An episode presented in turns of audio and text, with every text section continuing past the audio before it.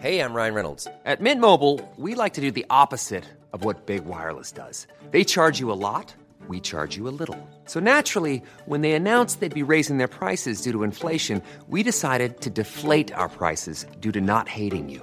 That's right. We're cutting the price of Mint Unlimited from $30 a month to just $15 a month. Give it a try at mintmobile.com slash switch. $45 upfront for three months plus taxes and fees. Promo rate for new customers for limited time. Unlimited more than 40 gigabytes per month. Slows. Full terms at mintmobile.com. Bonjour à tous et bienvenue dans le Rendez-vous Jeu, l'émission bimensuelle où on vous résume toute l'actu du jeu vidéo et de l'industrie du gaming. C'est parti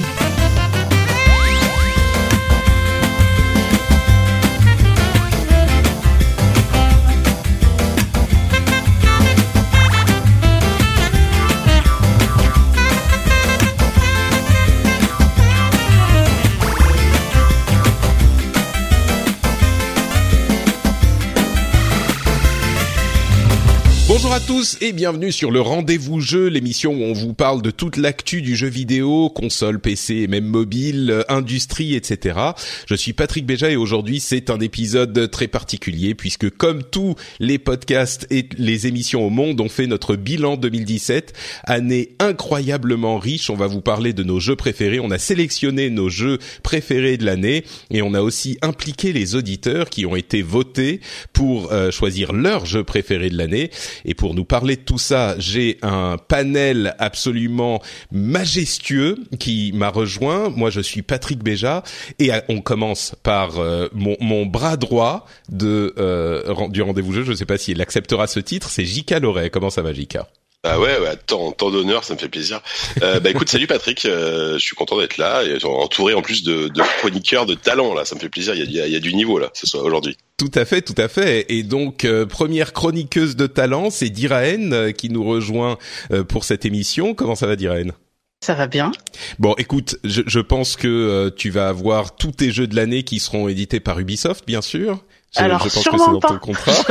je, suis désolé, mais non. Bon, euh, alors ce sera la surprise. Voilà, on verra, on verra bien. On précise juste euh, euh, disclaimer éthique. Tu travailles pour Ubisoft, mais euh, ce oui. n'est pas en qualité d'Ubisoftienne que tu es là dans cette émission. et également, qui nous rejoint également, on a Exerve, Benoît Régnier. Comment ça va? Eh ben ça va bien, moi je suis le, le bras gauche, tu vois, je suis l'inverse. je suis ta némésis. C'est vrai qu'on est, on Et est souvent pas que des... lancé le concept des Beja Awards, mais c'est, euh, il faut faire un truc. Hein. très bien. Bah écoute, je suis très heureux d'avoir mon. mon on va, bien, on va s'arrêter dans les dans les comparaisons anatomiques parce que ça risque de devenir compliqué. euh, gênant. exactement. Et on a enfin euh, quelqu'un qui nous rejoint pour la première fois dans le rendez-vous jeu. Que je suis très heureux de recevoir évidemment. C'est Erwan Cario. J'ai failli dire Cairo, euh, mais c'est Erwan Cario. Comment ça va, Erwan? Ça va nickel, je suis ravi d'être là pour la première fois. Mais c'est un grand Vraiment. plaisir, euh, évidemment les gens te connaissent de Silence on joue, entre autres, euh, bien sûr, émission emblématique de la scène vidéoludique française. Merci d'être avec nous. Ouais, je préviens, je vais peut-être un peu spoiler le Silence on joue suivant, hein, mais bon. Ah bah écoute, euh, c'est justement, c'est le, le, la, la, preview exclusive dans le rendez-vous jeu, on ça. le mettra en, en, en, tu sais, en première page, ça fera la, la couverture. euh, et donc, et tu dois, euh, entre parenthèses, tu n'as que, euh, on va dire, 35-40 minutes, donc euh, ouais. on, on, va, on va avancer relativement vite. Mais avant de se lancer dans les euh, jeux de l'année, je voulais quand même dire deux mots sur ce qui s'est passé dans l'actu. Très rapidement, euh, les choses qui se sont passées, il y a eu les Game Awards, donc les sortes d'Oscars du jeu vidéo aux États-Unis, et le PlayStation Experience, qui était, qui est souvent une grosse conférence de Sony en fin d'année. Enfin, ça fait trois ans qu'ils la font, mais cette année, comme ils avaient la Paris Games Week où ils avaient annoncé beaucoup de choses, il y avait moins euh, d'annonces. Euh, Est-ce qu'il y a des choses que vous avez retenues de ces deux événements euh, comme ça qui vous viennent euh, en tête? N'importe qui peut se lancer. Hein. Euh... le, le, retour sous le calibre, moi c'est vraiment le, tu vois même plus que le teaser de From Software, c'est ça moi qui me fait plaisir. Mais d'accord, sous ouais. le calibre, ouais, effectivement, sous le calibre 6 qui devrait arriver en 2018, euh, JK. Moi, j'ai trouvé que le PlayStation Experience était assez euh, anecdotique cette année. Enfin, je, je, j'avais complètement oublié que ça avait lieu. C'est le lendemain. J'ai vu quelques news comme ça tomber. Ok, rien de sexy. Euh, après, non, euh, Games Award, pour le coup, de, de plus en plus quand même de grosses annonces. Et euh, bah, euh, le Bayonetta 3, moi, je suis hyper content. Et le même, même le Mile 2, je suis content de le revoir sur Switch. Hein.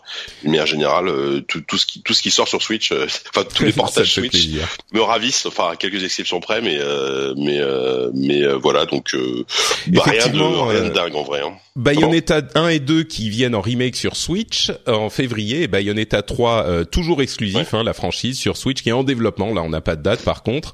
donc c'est une bonne nouvelle pour les fans de la franchise et les fans de Nintendo. Erwan, tu voulais Oui, pardon, vas-y. non, non, vas-y, c'est bon, c'est bon.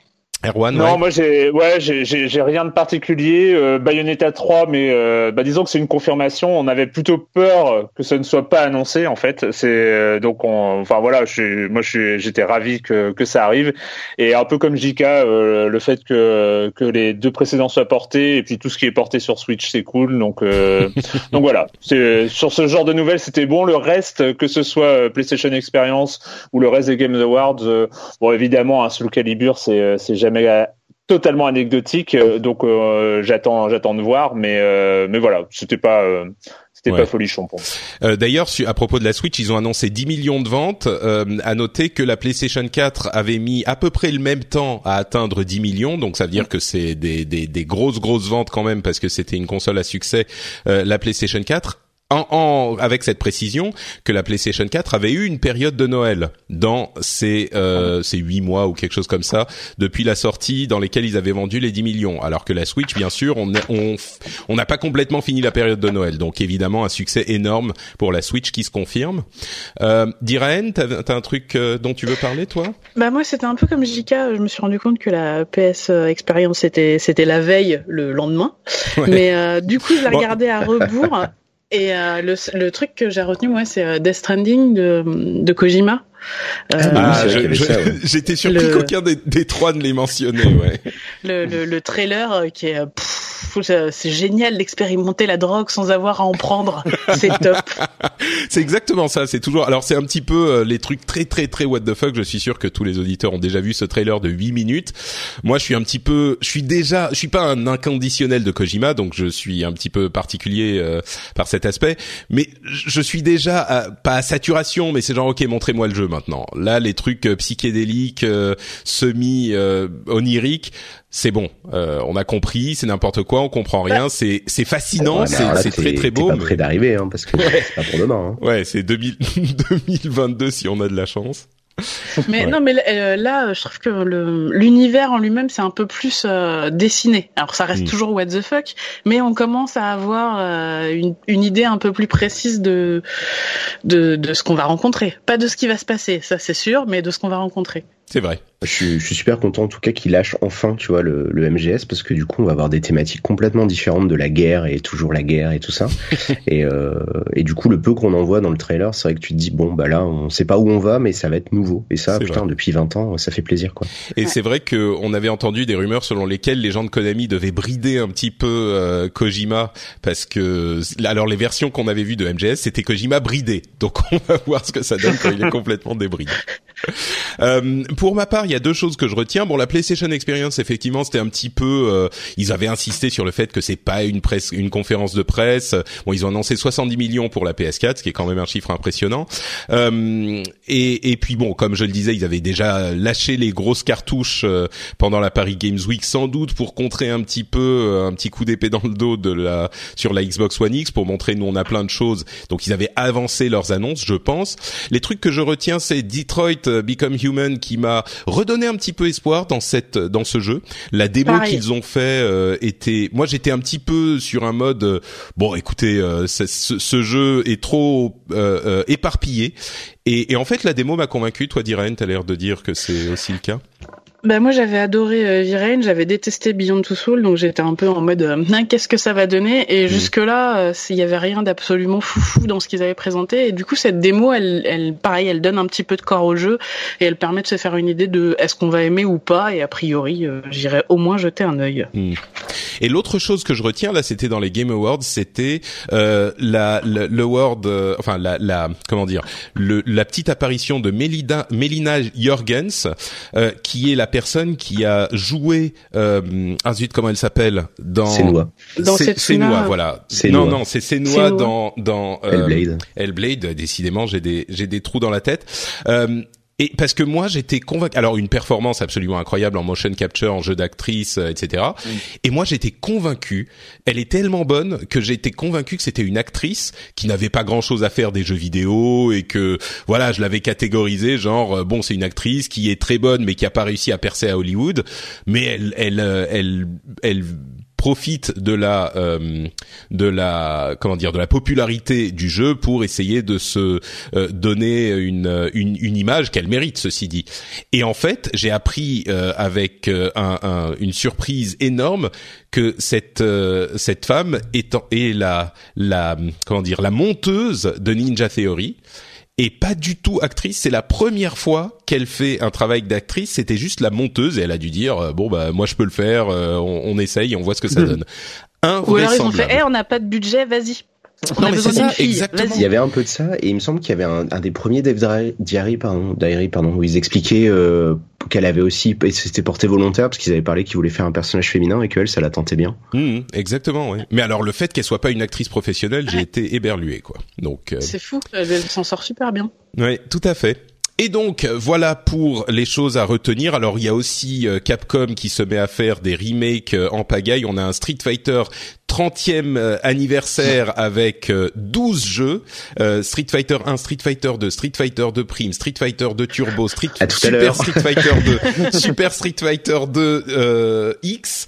On a euh, Alpha, Alpha 2, Alpha 3, euh, 3, 3, 2, 3, 3 et quatre d'entre eux auront une euh, fonctionnalité en ligne. Bon, c'est sûr que ça fait rire, mais euh, je sais pas si je me laisserai tenter, mais bon, c'est pratique pour certaines personnes. On a aussi Mega Man 11 qui a été annoncé avec les remakes qui vont arriver sur Switch notamment, euh, et Mega Man X 1 à 8 qui vont arriver sur toutes les plateformes, et on a les euh, remakes de Devil May Cry, euh, une certaine quantité d'entre eux, ce qui annonce peut-être un nouveau Devil May Cry à terme, mais ils se sont dit bon, on va se calmer, on va pas encore annoncer plus de trucs.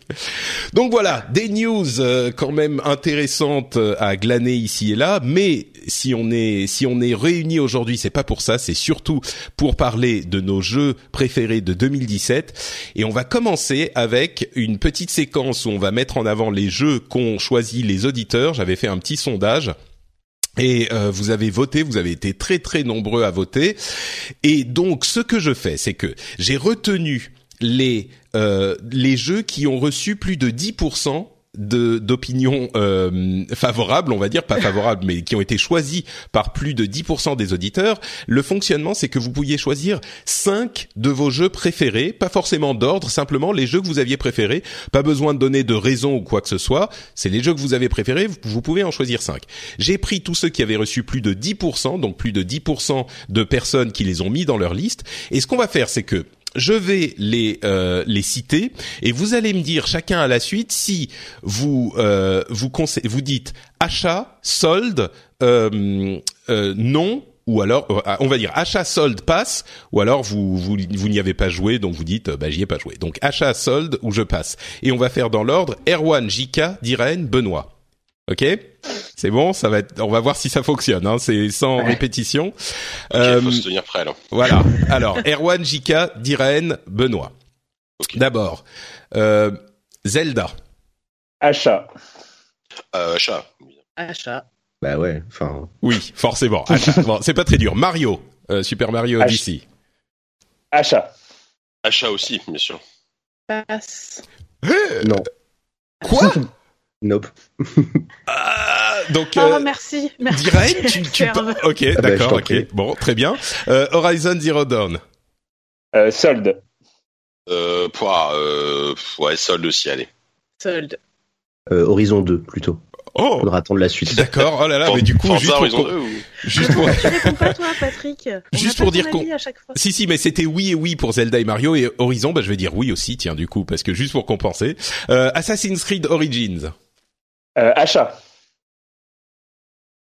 Ah, pardon, c'est à moi. Oh là là, achat aussi, pardon. Moi, j'y ai pas joué. D'accord, ok. Et, Et moi, c'est Achat. C'est le premier que j'aime depuis les 19 épisodes, je crois. d'accord. Moi, c'est solde, on va dire. C'est plutôt solde. Euh, Ah non, Achat. ah, bah non, écoute, euh, non, Ah. moi je. Faut Eh, y aller, bah, alors attendez, celui qui va vraiment, vraiment vous vous vous frustrer, c'est Nier Automata. Euh, compliqué. Euh, solde. Pas, pas assez joué pour moi pour avoir Ok. un avis. hein, un avis. Pareil, j'y ai pas assez joué. Ok. Enfin, j'y ai pas joué du tout même. Et Bah, achetez- Achetez-le deux fois pour compenser, quoi. Enfin, je sais pas, non Alors, pour moi- qui va dire non. euh, Ben voilà, c'est un gros nom et, euh, et d'ailleurs Nier, on en reparlera plus tard et on va faire, je pense, un épisode spécial avec Exerve parce qu'il y a des choses à- dont on doit parler et dont on Le peut pas parler sans spoiler. Donc, euh, mais ouais, mais pour moi, euh, grosse déception Nier. Euh, PUBG, Euh, achat, bien sûr, bien sûr, bien sûr. ouais, gros fan euh, Erwan, euh, JK. Ouais. Euh, non, enfin moi c'est pas, ça m'intéresse pas personnellement donc. Mhm. Moi non plus, ça m'intéresse pas, mais j'aime bien regarder mes collègues y jouer. Ouais, voilà, pareil. Ouais, pareil, je m'en fous. Ouais, Ah, moi, ça, je, vais m'en- dire, je, vais dire, je vais dire Fortnite pour faire chier. Euh, C'est- c'est rigolo. Ouais, moi je dis, moi je dis non. PUBG, j'ai pas accroché, mais alors euh, du tout. Euh, presque, j'ai presque aussi peu accroché que Nier. Là, je fais de la provoque. Cuphead. Ouais, compliqué aussi. Euh, bah, pour celui-là, je vais dire non, tiens. C'est achat, achat. Solde. Ouais, grosse solde. Grosse solde, d'accord. Moi, j'y ai pas joué, donc je peux pas parler. Persona 5. Euh, bah, si on a encore du temps avec ce tout ce qu'on a acheté, euh, achat, mais sinon solde. Euh, Ok. pas joué. Moi, j'y ai pas joué non plus. Ah, moi non plus. Ah là là, d'accord. Euh, bah moi, j'ai joué un petit peu et j'ai été happé par d'autres trucs et il m'a pas accroché. Donc j'aurais tendance à dire. euh, J'aurais tendance à dire que les gens qui veulent déjà y jouer l'ont déjà acheté. Donc euh, si vous l'avez Ah pas oui. déjà, je dirais non. Je dirais simplement non. Voilà. Euh, Mario Kart qui a reçu 11,5% des votes. Il est sorti cette année, lui, j'avoue. Il est sorti C'est, Bah Mario Kart 8 Deluxe sur Switch, c'est un petit Ah, ouais. Ouais. Oui, Per- voilà, c'est ça, c'est un peu triché quand même. peu. hein. Ouais, un Euh, petit peu, un petit peu, c'est vrai. Donc, euh, si on l'a pas, achat. Ah bah ouais, si on l'a pas, c'est c'est le meilleur Mario Kart euh, depuis peut-être euh, le meilleur tout court en fait. Moi, moi, si je devais euh, prendre que mes compétences euh, de conductrice de Mario Kart, je dirais non. Mais si on était objective, ce serait évidemment oui. D'accord. Mhm. Excellent. Ouais, du coup, sur Switch, c'est parfait. Enfin, du coup, tu peux y jouer, euh, tu peux y jouer n'importe où. C'est, c'est vraiment Ouais. top comme version. Ouais. Je suis d'accord. Achat aussi, clairement. Euh, Hollow Knight. Là, il y en a un qui est en train de s'exciter. Passe. Euh, D'accord. pas joué, mais alors je- moi j'attends la version Switch désespérément. Je pensais qu'elle sortirait cette année, mais voilà. Nope. Moi, j'y ai pas joué, je sais même pas ce que c'est. Oula. C'est le jeu de l'année. Voilà. Ouais. C'est ça. Très bien. C'est le jeu de l'année. Remballez vos Zelda et vos conneries, c'est Hollow. J'ai encore loupé un truc. Ouais, Bah ouais, c'est, ouais. euh, Moi, j'ai vu les replays sur le YouTube de Xserve, donc euh, voilà, c'est tout ce que C'est j'ai. ça, exactement. bon, non, mais oui, et, achetez-le. oui, et pour moi, c'est, euh, ah, j'ai, j'ai- je suis, je l'ai pas fini, donc peut-être que euh, après ça se transforme, mais à ce stade, je dirais non, malheureusement. Moi, il m'a pas, j'ai pas accroché. Wolfenstein 2, The New Colossus. Euh, solde. Achat. Oui Donc ça veut dire euh, achat, ça. Oui, c'est un énorme achat, deux fois même. D'accord, ok. Et Exerve. Moi, j'y ai pas joué, mais il paraît que c'est très bien. Donc, euh, ça, moi, je l'achèterai en solde, en tout cas. D'accord. Euh, moi, je dirais achat et on détaillera un petit peu plus tard. Et enfin, Divinity qui a eu 10,3% de, de votes. Divinity 2. Euh, bah, celui-là, c'est si on joue à rien d'autre, achat. Sinon, euh, parce qu'il y a eu prend trop de temps. Euh, Ah ouais. Sinon, solde, solde, parce que ça vaut toujours le coup de l'avoir sous la main quand même. Mhm. Moi j'aurais aimé dire achat, mais euh, que j'ai pas le temps d'y jouer. Mais je pense que tu prends ça des personnes à 5 était bon pour un an de jeu vidéo. C'est ça. Pareil, j'ai pas joué. Ouais, achat, c'est très très bien. C'est vraiment bien. Ouais. Et moi, euh, j'ai, j'ai, c'était l'épisode le plus euh, controversé, je crois, de de cette année. C'est quand j'ai dit que j'avais pas aimé Divinity 2, je me suis fait insulter, tout ça. Donc, euh, mais mais malheureusement pour moi, ouais, j'ai pas accroché. Donc non, pour moi, je trouve qu'il est qu'il est pas. Enfin bref, on va en parler. Et donc après ces quelques, on reviendra sur les jeux des auditeurs un petit peu plus tard. Pour info, Zelda est le est, a passé 50% d'opinions favorables. Euh, il y a plus, il y a environ 60%, 59,2% des gens qui l'ont mis dans leur liste des meilleurs jeux de l'année. 39,1% pour Mario. Et ensuite, le troisième, c'est Horizon Zero Dawn avec 22,6%. Donc vraiment Zelda, euh, je pense qu'il y a un consensus qui se forme euh, autour de ce jeu. Mais on va en parler. C'est un, un, un, top de qualité hein, globalement hein, quand tu regardes le truc. Euh, oui, je crois qu'il y en a aucun qui, il y en a aucun qui mérite pas d'y être quoi. Hmm. On est d'accord. Euh, ou à la limite peut-être euh, Nier, ça serait discutable. Attention à ce que tu dis. Oui, non, mais je sais, je sais, mais mais on va faire tout un épisode pour en parler. Les jeux japonais, t'as jamais rien compris, c'est pas nouveau. écoute, c'est justement on pourra. Non, mais il y a plein de choses à dire. Euh, commençons donc avec les jeux préférés des euh, des animateurs et on va commencer bien sûr. Alors, ce que je vous propose, c'est que vous allez faire votre liste euh, en disant en quelques mots, vous essayez de dire euh, pourquoi ils vous ont tellement plu euh, et sachant que bien sûr ces listes sont entièrement subjective et c'est ça qui est important à retenir, c'est que quels que soient les jeux qu'on aime ou qu'on n'aime pas, eh ben on a tous des goûts différents. Donc euh, si on n'aime pas un jeu, ça veut pas dire qu'il est pas bien, ou si on aime un jeu, ça veut pas dire qu'il est forcément bien, à, à peu de choses près. Euh, donc, on va euh, faire la liste. Vous nous dites pourquoi vous avez aimé tel jeu, et puis on prend deux minutes pour en discuter. Je pense que au fur et à mesure qu'on passe euh, les différents animateurs, on aura fait euh, plus ou moins tous les jeux, donc ça prendra de moins en moins de temps. Mais on va commencer avec Erwan. donc, quels sont tes jeux préférés et pourquoi tu les as préférés? Bon, le premier, puis on enchaîne ensuite. Bah, le premier que je vais citer, en fait, j'ai cité les deux premiers en même temps parce que bizarrement, ils ont un rapport entre eux, je trouve. Euh, c'est Player Unknown's Battleground, donc PUBG, euh, et Zelda euh, et Zelda, parce qu'en en fait, euh, je trouve qu'il y a un énorme point commun, c'est une sorte de narration émergente euh, où en fait le l'environnement, le monde euh, crée l'histoire bien plus que euh, un éventuel scénario qui qui existerait. Et en fait, c'est deux, deux expériences pour moi qui sont euh, qui sont assez parallèles. Alors c'est complètement différent. Hein. D'un côté, on a Player Unknown euh, qui est donc un battle royale hein, sur sur une carte, voire deux maintenant, euh, deux cartes immenses où on on doit finir dernier survivant d'une euh, d'une centaine de joueurs. Euh, je trouve que celui-là, euh, c'est bah voilà, c'est c'est le, le, le, jeu le jeu ultime de de Brendan Green, donc Player Unknown, qui a déjà fait plusieurs battle royale. Et et voilà, je moi j'ai été fasciné parce que c'est un jeu que j'aime autant auquel j'aime autant jouer que regarder. Diraine l'a dit tout à l'heure, euh, elle aimait bien regarder ses collègues, mais euh, mais moi je, je, passe mon temps à, à regarder des, des, gens sur Twitch jouer à PUBG et je joue moi-même et, euh, et, voilà c'est. Ah, mais quand tu dis quand tu dis il y a une narration émergente, effectivement sur Zelda, moi je, je, vois bien ce que tu veux dire parce que le monde, l'environnement te raconte l'histoire de ce monde. Mm. Quand tu parles de ça dans PUBG, tu parles genre de, du fait ah, que la carte te, te te fait le, le te, te montre l'histoire ou c'est que la narration se développe par le jeu et donc l'histoire de cette partie se développe en suivant les, les, les joueurs et la l'intensité dramatique par la partie elle-même? C'est l'intensité dramatique. Alors, effectivement, c'est deux manières de raconter une histoire différente, hein. mais c'est ce que j'appelle narration environnementale.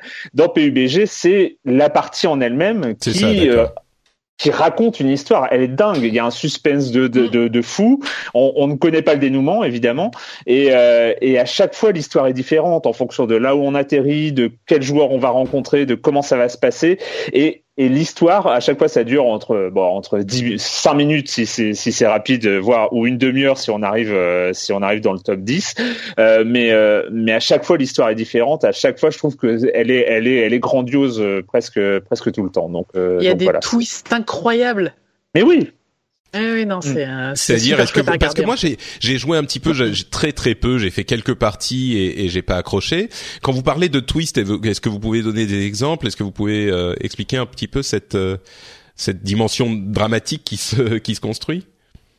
Bah, c'est euh, c'est notamment en fait en fait l'important dans dans PUBG n'est jamais de tirer sur l'ennemi, c'est de le voir avant qu'on qu'il nous voit. C'est mmh. euh, après tirer c'est un aspect technique, mais euh, déjà euh, déjà si on en fait c'est un jeu d'observation. Donc en fait le, le, le, les renversements c'est si on il nous arrive de voir deux joueurs en même temps, si on est en solo par exemple, de choisir euh, sur qui, comment on va se placer, etc. Ou euh, de prendre un véhicule, ou de, enfin, à, à, chaque fois, ça, ça est-ce que quand on va à un endroit, est-ce qu'il y a déjà quelqu'un? Est-ce que, est-ce qu'il y a déjà un combat qui se passe au moment où on arrive?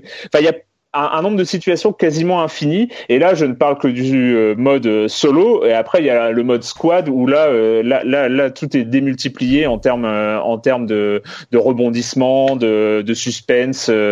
si on, on, arrive à deux et qu'on rencontre une équipe qui, où ils sont encore quatre. Enfin voilà, c'est, c'est ce genre, ce genre d'événement. D'accord. je crois que les autres, vous avez pas trop joué à PUBG moi, je suis, je suis comme, euh, je suis comme Abby. En fait, j'aime, j'aime plus regarder que ou entendre des. des... C'est vrai que c'est un, c'est une espèce de de, de, de, terrain pour euh, créer de la fiction en fait qui est, qui est assez dingue. Et mm. euh, par exemple, il y a, il y a, il y a un podcast que j'aime beaucoup hein, qui, qui c'est Studio 404 et euh, euh, Daz, donc un des chroniqueurs, avait fait une chronique sur le jeu et il racontait sa partie. Et vraiment, c'était, c'est tu suivais ça comme un épisode d'une série quoi, enfin mm. une, une série d'action et c'était génial quoi. Et tout, et tout était vrai, enfin dans ce qu'il racontait, donc c'était, c'était super quoi. Donc c'est vrai que c'est une sorte de ouais c'est un c'est un, un objet assez assez dingue qui moi me a joué personnellement. Je suis je suis pas très branché multijoueur donc c'est pas c'est pas pour moi mais euh, je, je comprends le, le, succès de ce truc et, et euh, il est mérité quoi. C'est marrant, c'est un aspect fait, en fait qui est, euh, qui est la mort permanente en fait. Tu vois, c'est juste, euh, c'est, c'est en fait c'est une espèce de version modernisée de drogue, c'est-à-dire que tu retrouves cette intensité de tu n'as qu'une vie et donc bah, chaque vie va être unique et euh, et du coup c'est pour ça que ça crée tout ce côté euh, de narration comme le disait Erwan quoi. C'est à chaque fois que tu rejoues ta vie, euh, tu vas peut-être jouer 10 minutes, 15 minutes, mais à chaque fois ça va être un truc complètement différent. Moi j'y joue pas parce que j'ai pas le temps puis je joue pas en multi, mais à chaque fois que je vois des potes y jouer ou des des gens y streamer sur la JVTV ou Yamato ou quoi, à chaque fois il leur arrive des trucs incroyables. Mmh. Ils ont tout le temps des histoires à te raconter pendant les, les 10 ans à venir, quoi. c'est ça. C'est l'impression de retrouver la période, tu sais, de WoW où tout le monde avait des raids le vendredi soir et tout le monde te racontait le lundi matin au bureau euh, ce qui s'était mmh. passé, les bordels, les machins, les bidules. Et je retrouve en fait ce truc-là euh, extrêmement, tu vois, social et communautaire avec PUBG. Et pourtant, j'y joue pas et je trouve ça cool. C'est marrant parce que c'est un aspect. Euh, là, je comprends euh, vraiment ce dont vous parlez. C'est un aspect dont j'avais pas vraiment entendu parler en ces termes. Donc, euh, c'est une vision très intéressante sur ce jeu que auquel moi j'avais pas accroché, mais pour lequel j'avais pas du tout considéré cet aspect. Et et, et c'est marrant. Vous allez vous allez vous moquer de moi, j'en suis sûr. Mais moi, ce que ça m'a évoqué. Pas quand t'es là. moi, ce que ça m'a évoqué, c'est c'est Overwatch. Pourquoi euh, calmez vos rires parce que vraiment dans Overwatch il y a aussi cet euh, aspect où les parties durent 10 minutes mais après, à la fin de la partie, on a l'impression d'avoir passé une heure dans le jeu, tellement il s'est passé de choses en seulement dix minutes. On a essayé de pousser, ensuite ils ont réussi à contrer notre attaque, et puis on est passé par le côté, et puis là on a, enfin, il y a vraiment dans dans ces cinq ou dix minutes de jeu dans une partie d'Overwatch, ce qui est un aspect vraiment minime du jeu et qui est un jeu beaucoup beaucoup plus simple que que, que PUBG évidemment, mais mais ça m'aide peut-être à comprendre. Non, pardon? Non, non. Overwatch, c'est infiniment plus complexe que PUBG, en fait. Si Ouais, je pense. Hein. PUBG, en fait, la différence avec Overwatch, parce que ce que tu décris là, c'est c'est ce qu'on peut ressentir dans n'importe quel fast FPS depuis la nuit des temps. PUBG, ce qui est important, c'est le côté solitaire, l'immensité de la map et euh, l'inconnu. parce que c'est ce côté inconnu comme le disait Erwan tu peux c'est euh, c'est de l'observation. Donc en fait tu peux pas savoir tu vois une fois que tu connais ta map Oasis une fois que tu connais n'importe quelle map dans Overwatch tu connais les lignes de tir tu sais où les gens ils vont arriver etc là dans mm. PUBG tu T'as beau connaître la map, t'as beau savoir, à chaque fois la zone, elle est pas tout à fait placée de la même manière. Les types, ils vont pas être joués de la même manière. Les, les items vont pas être au même endroit. Et ce côté random va faire qu'à chaque fois, euh, t'es face à l'inconnu. Donc tout ce que t'as appris les fois précédentes ne va te servir à rien. Tu vois, t'es obligé d'apprendre des skills euh, autres sur, un euh, jeu comme euh, comme Overwatch, on retrouve le le plaisir qu'on a dans n'importe quel jeu euh, en équipe multijoueur qui est qui fait que bah l'imprévu va venir. non non bien sûr, mais l'imprévu va venir de, du même endroit que les autres jeux multijoueurs, que les MOBA, que enfin je schématise mais voilà. Alors que PUBG, il y a vraiment cette nouvelle dimension de de, de l'imprévu où l'imprévu prend une place beaucoup plus importante. Et ça commence dès la première seconde, quoi. C'est, ça dépend avec comment est-ce que tu vas dropper. Tu peux dropper avec un mec juste à côté de toi. Dans ces cas-là, ça va être le premier qui va trouver une arme, sauf que tu sais pas où est-ce qu'elles sont. Enfin, c'est, ce côté random, c'est vraiment ça qui, qui crée toute la tension narrative. D'accord. Bon, bah écoutez, c'est. Et, un, point, et un, dernier point important, c'est qu'il n'y a pas besoin d'être ultra skillé. Et parce que moi, en fait, c'est, c'est le jeu qui m'a réconcilié avec le multi, le jeu de tir en multi. C'est-à-dire qu'on peut décider de vivre son aventure loin des zones de combat, loin des, des zones euh, où euh, il y a du euh, il y a du loot super bon pour plutôt construire un truc autour de l'infiltration. Et moi c'est ce qui m'a permis de rentrer dans PUBG, c'est c'est ce côté moi j'ai enfin les multi, les FPS multi, j'ai eu une durée de vie qui avoisine les 10 secondes. Donc c'est ça a commencé par me saouler, enfin ça a fini par me saouler et donc en, fait je me suis réconcilié avec ce genre-là avec PUBG parce que justement, je peux je peux jouer un quart d'heure, je peux tuer deux personnes et, et voilà, c'est c'est hmm. tout va bien. Bah c'est c'est en tout cas vous me donnez envie. Ce que si je mm. pensais pas euh, serait arrivé pour PUBG, je pensais vraiment que c'était bon, c'est pas pour moi et c'est terminé. Et là ça ça me donne envie de retenter l'expérience. Donc euh, en tout cas le, le jeu est clairement un, un, phénomène qui vaut le coup d'être euh, expliqué de la sorte. Euh, un autre gros jeu évidemment c'est Zelda que t'as mis un petit peu dans le même sac. ouais. Ouais, alors dans le top de, de on est quasiment tout ça par, par Benoît. Je crois oui, ça, part Benoît. non mais je, je, je, je, regarde tes jeux là, les, les Non, parce qu'il avait dit euh, trois, euh, je sais plus comment, il avait dit trois ou quatre et du coup je l'avais pas mis dedans en me disant bon, vous allez tous en parler de toute façon. J'ai dit j'ai dit cinq, mais euh, mais oui, c'est c'est juste pour se limiter un petit peu. Mais euh, mais oui, bon Zelda, je crois que je sais même pas si c'est vraiment la peine d'en parler énormément tant il est dans la liste de toutes les publications et tous les journalistes et tous les joueurs. Zelda, ouais. C'est le nouveau standard de World. Ouais, voilà, c'est ça. Nouveau standard de l'open world. Vas-y, vas-y, Erwan, ouais. Euh, je vais le mettre en parallèle euh, avec un autre de, de ma liste qui est Assassin's Creed Origins. Et ce que j'ai vraiment adoré dans, dans, dans voilà, c'est les deux open world majeurs pour moi de, de, de l'année et qui ont euh, qui sont allés chacun à une sorte d'extrémité de l'open world, c'est-à-dire Zelda, c'est cet open world où on se perd, euh, où on se raconte une histoire. Hein, J'en ai parlé euh, avec le parallèle avec PUBG, mais on se raconte une histoire, on a, on prend son temps, on, on se paume. J'arrête pas de me paumer. J'ai pas fini Zelda encore. Hein, je suis encore parce que c'est mon jeu de transport sur sur Switch et euh, et et et on se paume tout le temps. Enfin, moi, j'arrête pas de me perdre, de pas savoir quoi faire, et, et ça va très bien en fait. Et, euh, et AC Origins, c'est euh, l'open world ultra dirigiste où on raconte une histoire. Il y a des quêtes, la quête principale, la quête, les quêtes secondaires. On n'est jamais paumé. On sait où on doit aller, on sait, on sait ce qu'on doit faire. Et mais ils sont ils sont tous les deux euh, quasiment parfaits dans leur genre en fait. Voilà, c'est c'est je sais ce que tu veux dire, mais Horizon est mille fois pire à ce niveau-là, quoi. Horizon, c'est l'avalanche, l'interface est imbitable. Tu vois rien, tu peux même pas profiter de la direction artistique tellement il y a du vide dans tous les sens. Enfin, assez justement, je trouve qu'ils ont réussi à lever le pied par rapport au remplissage par le vide, mais d'Inubisoft qui font d'habitude. Mm. Et euh, mais bon, je vois ce que tu veux dire, mais Horizon est bien pire à ce niveau-là. Je sais pas si tu l'as fait. Mais... Ah non, mais moi, moi, c'était pas un défaut hein, dans AC Origins. Quand je dis open world dirigiste, je dis pas que c'est un défaut d'être dirigiste. L'open world est exceptionnel. Moi, je, je trouve, j'ai vraiment adoré.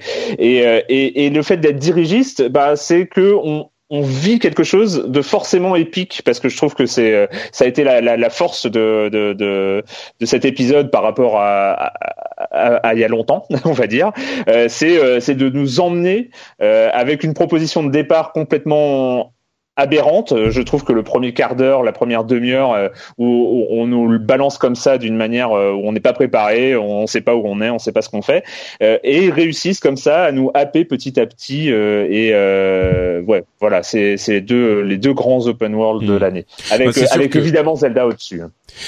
C'est sûr que Zelda, comme on l'a dit à de nombreuses reprises, a apporté quelque chose de totalement inattendu je dirais, dans l'univers des open world, c'est un open world. Enfin, quand quand il quand quand le sous-titre est vraiment mérité, quand on dit Breath of the Wild, t'as l'impression de respirer dans ce jeu euh, et tu tu te fais complètement ta propre histoire. Euh, quand je disais tout à l'heure, euh, tu comprends l'univers du monde. Euh, par par par le monde lui-même, effectivement, c'est un élément, mais mais vous avez raison, Exerve me corrigeait, c'est le fait de se construire soi-même son propre euh, euh sa propre aventure librement, c'est l'aspect euh, l'aspect innovant qu'a amené Nintendo avec ce jeu, et je dirais il y a, enfin, en parallèle de ça, il y a un truc qui moi m'a fait un effet hyper fort. C'est le fait qu'ils te disent au début, ils te donnent ta quête, euh, defeat Ganon, donc euh, il faut battre Ganon. Et tu le fais, enfin, je, sais pas, j'ai dû passer 25, 30 heures, je sais plus, 20, 25, 30 heures, je sais même plus combien de temps à, explorer le truc. Et au bout de ça, tu as enfin, quand tu tues Ganon, tu as la quête, defeat Ganon, schlag, ça te le, ça te le barre et t'as réussi. Ça te renvoie, j'ai eu l'impression de revoir toute mon aventure euh, à l'envers et de revenir au tout début du truc. Et je me suis dit, mais quel chemin parcouru, combien de d'aventures j'ai vécu, combien de choses j'ai fait. C'était euh, c'était un sentiment assez incroyable, quoi. Donc euh, pour dire, mais en fait, je l'ai toujours pas fait. C'est-à-dire qu'il me reste que ça à faire. J'ai ah, bah, que tué Ganon et je refuse de le faire parce que je veux pas le finir en fait. Je veux pas que ça s'arrête Zelda. Hmm. Je comprends. Je, je le terminerai pas. Et pire, je recommencerai une partie. Tu vois, je vais me créer un deuxième profil sur ma Switch. Je vais recommencer une partie, mais j'ai pas envie de le terminer. Euh, bon, voilà. Je pense que Zelda, il y aurait mille choses à dire, mais euh, on, on, en a déjà beaucoup parlé. Euh, ton jeu suivant, Erwan, qui est qui est peut-être un petit peu moins attendu? What Remains of Edith Finch, hein, donc euh, je sortis en, en, février, mars, je sais, je, je sais plus trop. Euh, une, une, surprise, enfin moi j'ai ça, ça, dure euh, ça dure pas très longtemps, il est pas très long, hein, donc euh, je un, un walking games, je sais pas comment on appelle walking ça. Simulator, ouais, ouais. ouais, walking simulator. On, on, on, traverse une histoire. Euh, avec des tableaux, avec euh, avec une idée euh, une idée un peu folle par tableau, des idées dérangeantes, des une histoire que j'ai trouvé moi pour ma part captivante, quelque chose qui qui happe le, le, le, joueur pendant pendant trois quatre heures et, et vraiment une une réalisation quasi parfaite. Je trouve que qui va pas qui tombe pas dans la caricature du du truc qui se regarde lui-même, enfin de où on n'a pas l'impression que le créateur du jeu a voulu en faire des tonnes pour euh, impressionner euh, des joueurs en quête de euh, jeux indépendants entre guillemets comment dire euh, ouais, se regarde pas de nombril, quoi, ouais. voilà il se regarde pas de nombril. S'il y a vraiment une proposition un peu folle durant toute la partie et euh, et il y a des tableaux qui restent en tête qui euh, avec des game un gameplay différent par euh, par tableau un, un, une proposition par tableau et des choses qui qui marquent qui marquent vraiment. Donc donc ouais, je trouve qu'il a tout à fait sa place.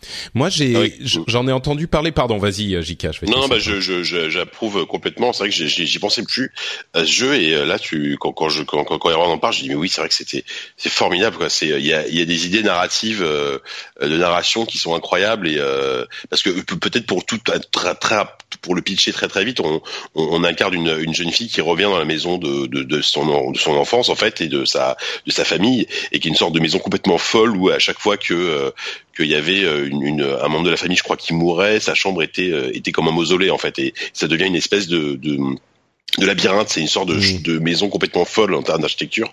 Et donc tu explores comme ça et tu découvres un peu l'histoire de la famille Finch en fait. Et euh, et, euh, et, ça, et ça, ça t'amène à des trucs vraiment euh, formidables et à chaque fois avec euh, ouais effectivement des, des idées narratives qui sont qui sont super quoi. Je vais évoquer juste un truc. Moi, je sais pas pourquoi je l'ai pas. Enfin, si je, je sais pourquoi j'étais dans une période un peu difficile à ce moment, en début d'année, mais et donc je l'ai pas vu passer. Et je suis presque euh, frustré que les gens ne m'aient pas dit. Mais si, mais si, il faut y jouer. Enfin, je suis sûr qu'il y a plein de gens qui me l'ont dit. En fait, j'en ai, entendu parler, réentendu parler il y a quelques semaines quand les gens faisaient leur bilan.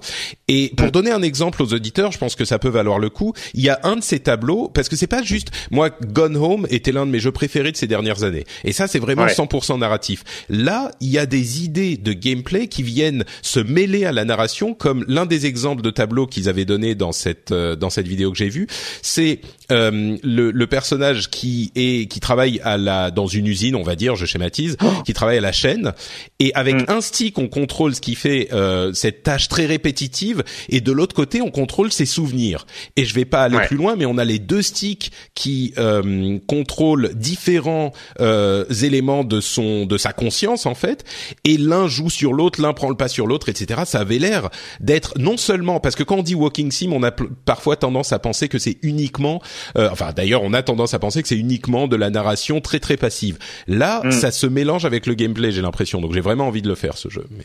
Bah, on est on est plus dans une sorte de, aussi de narration environnementale à, la Firewatch. Euh, moi je moi je cite, enfin j'ai souvent Firewatch et Edith Finch en tête euh, comme des nouvelles références en fait de ce genre de jeu qui sont qui sont des trips narratifs mais qui sont pas juste une histoire linéaire que tu suis avec une voix off, qui en plus utilise beaucoup la narration environnementale et, le et, et le game design pour raconter quelque mm. chose. Quoi. D'accord. Bon, bah écoutez, donc euh, Edith Finch effectivement à retenir. Euh, donc tu as déjà parlé d'Assassin's Creed Origin. On va peut-être euh, en reparler tout à l'heure parce que je sais Benoît, que Benoît l'a apprécié aussi. Euh, mais donc ton dernier jeu avant que tu ne doives nous quitter, c'est lequel? Bah, c'est NBA 2K18, mais euh, enfin là, je vais pas m'attarder. C'est ma drogue, euh, c'est ma drogue depuis euh, depuis NBA 2K12 ou 11, 11.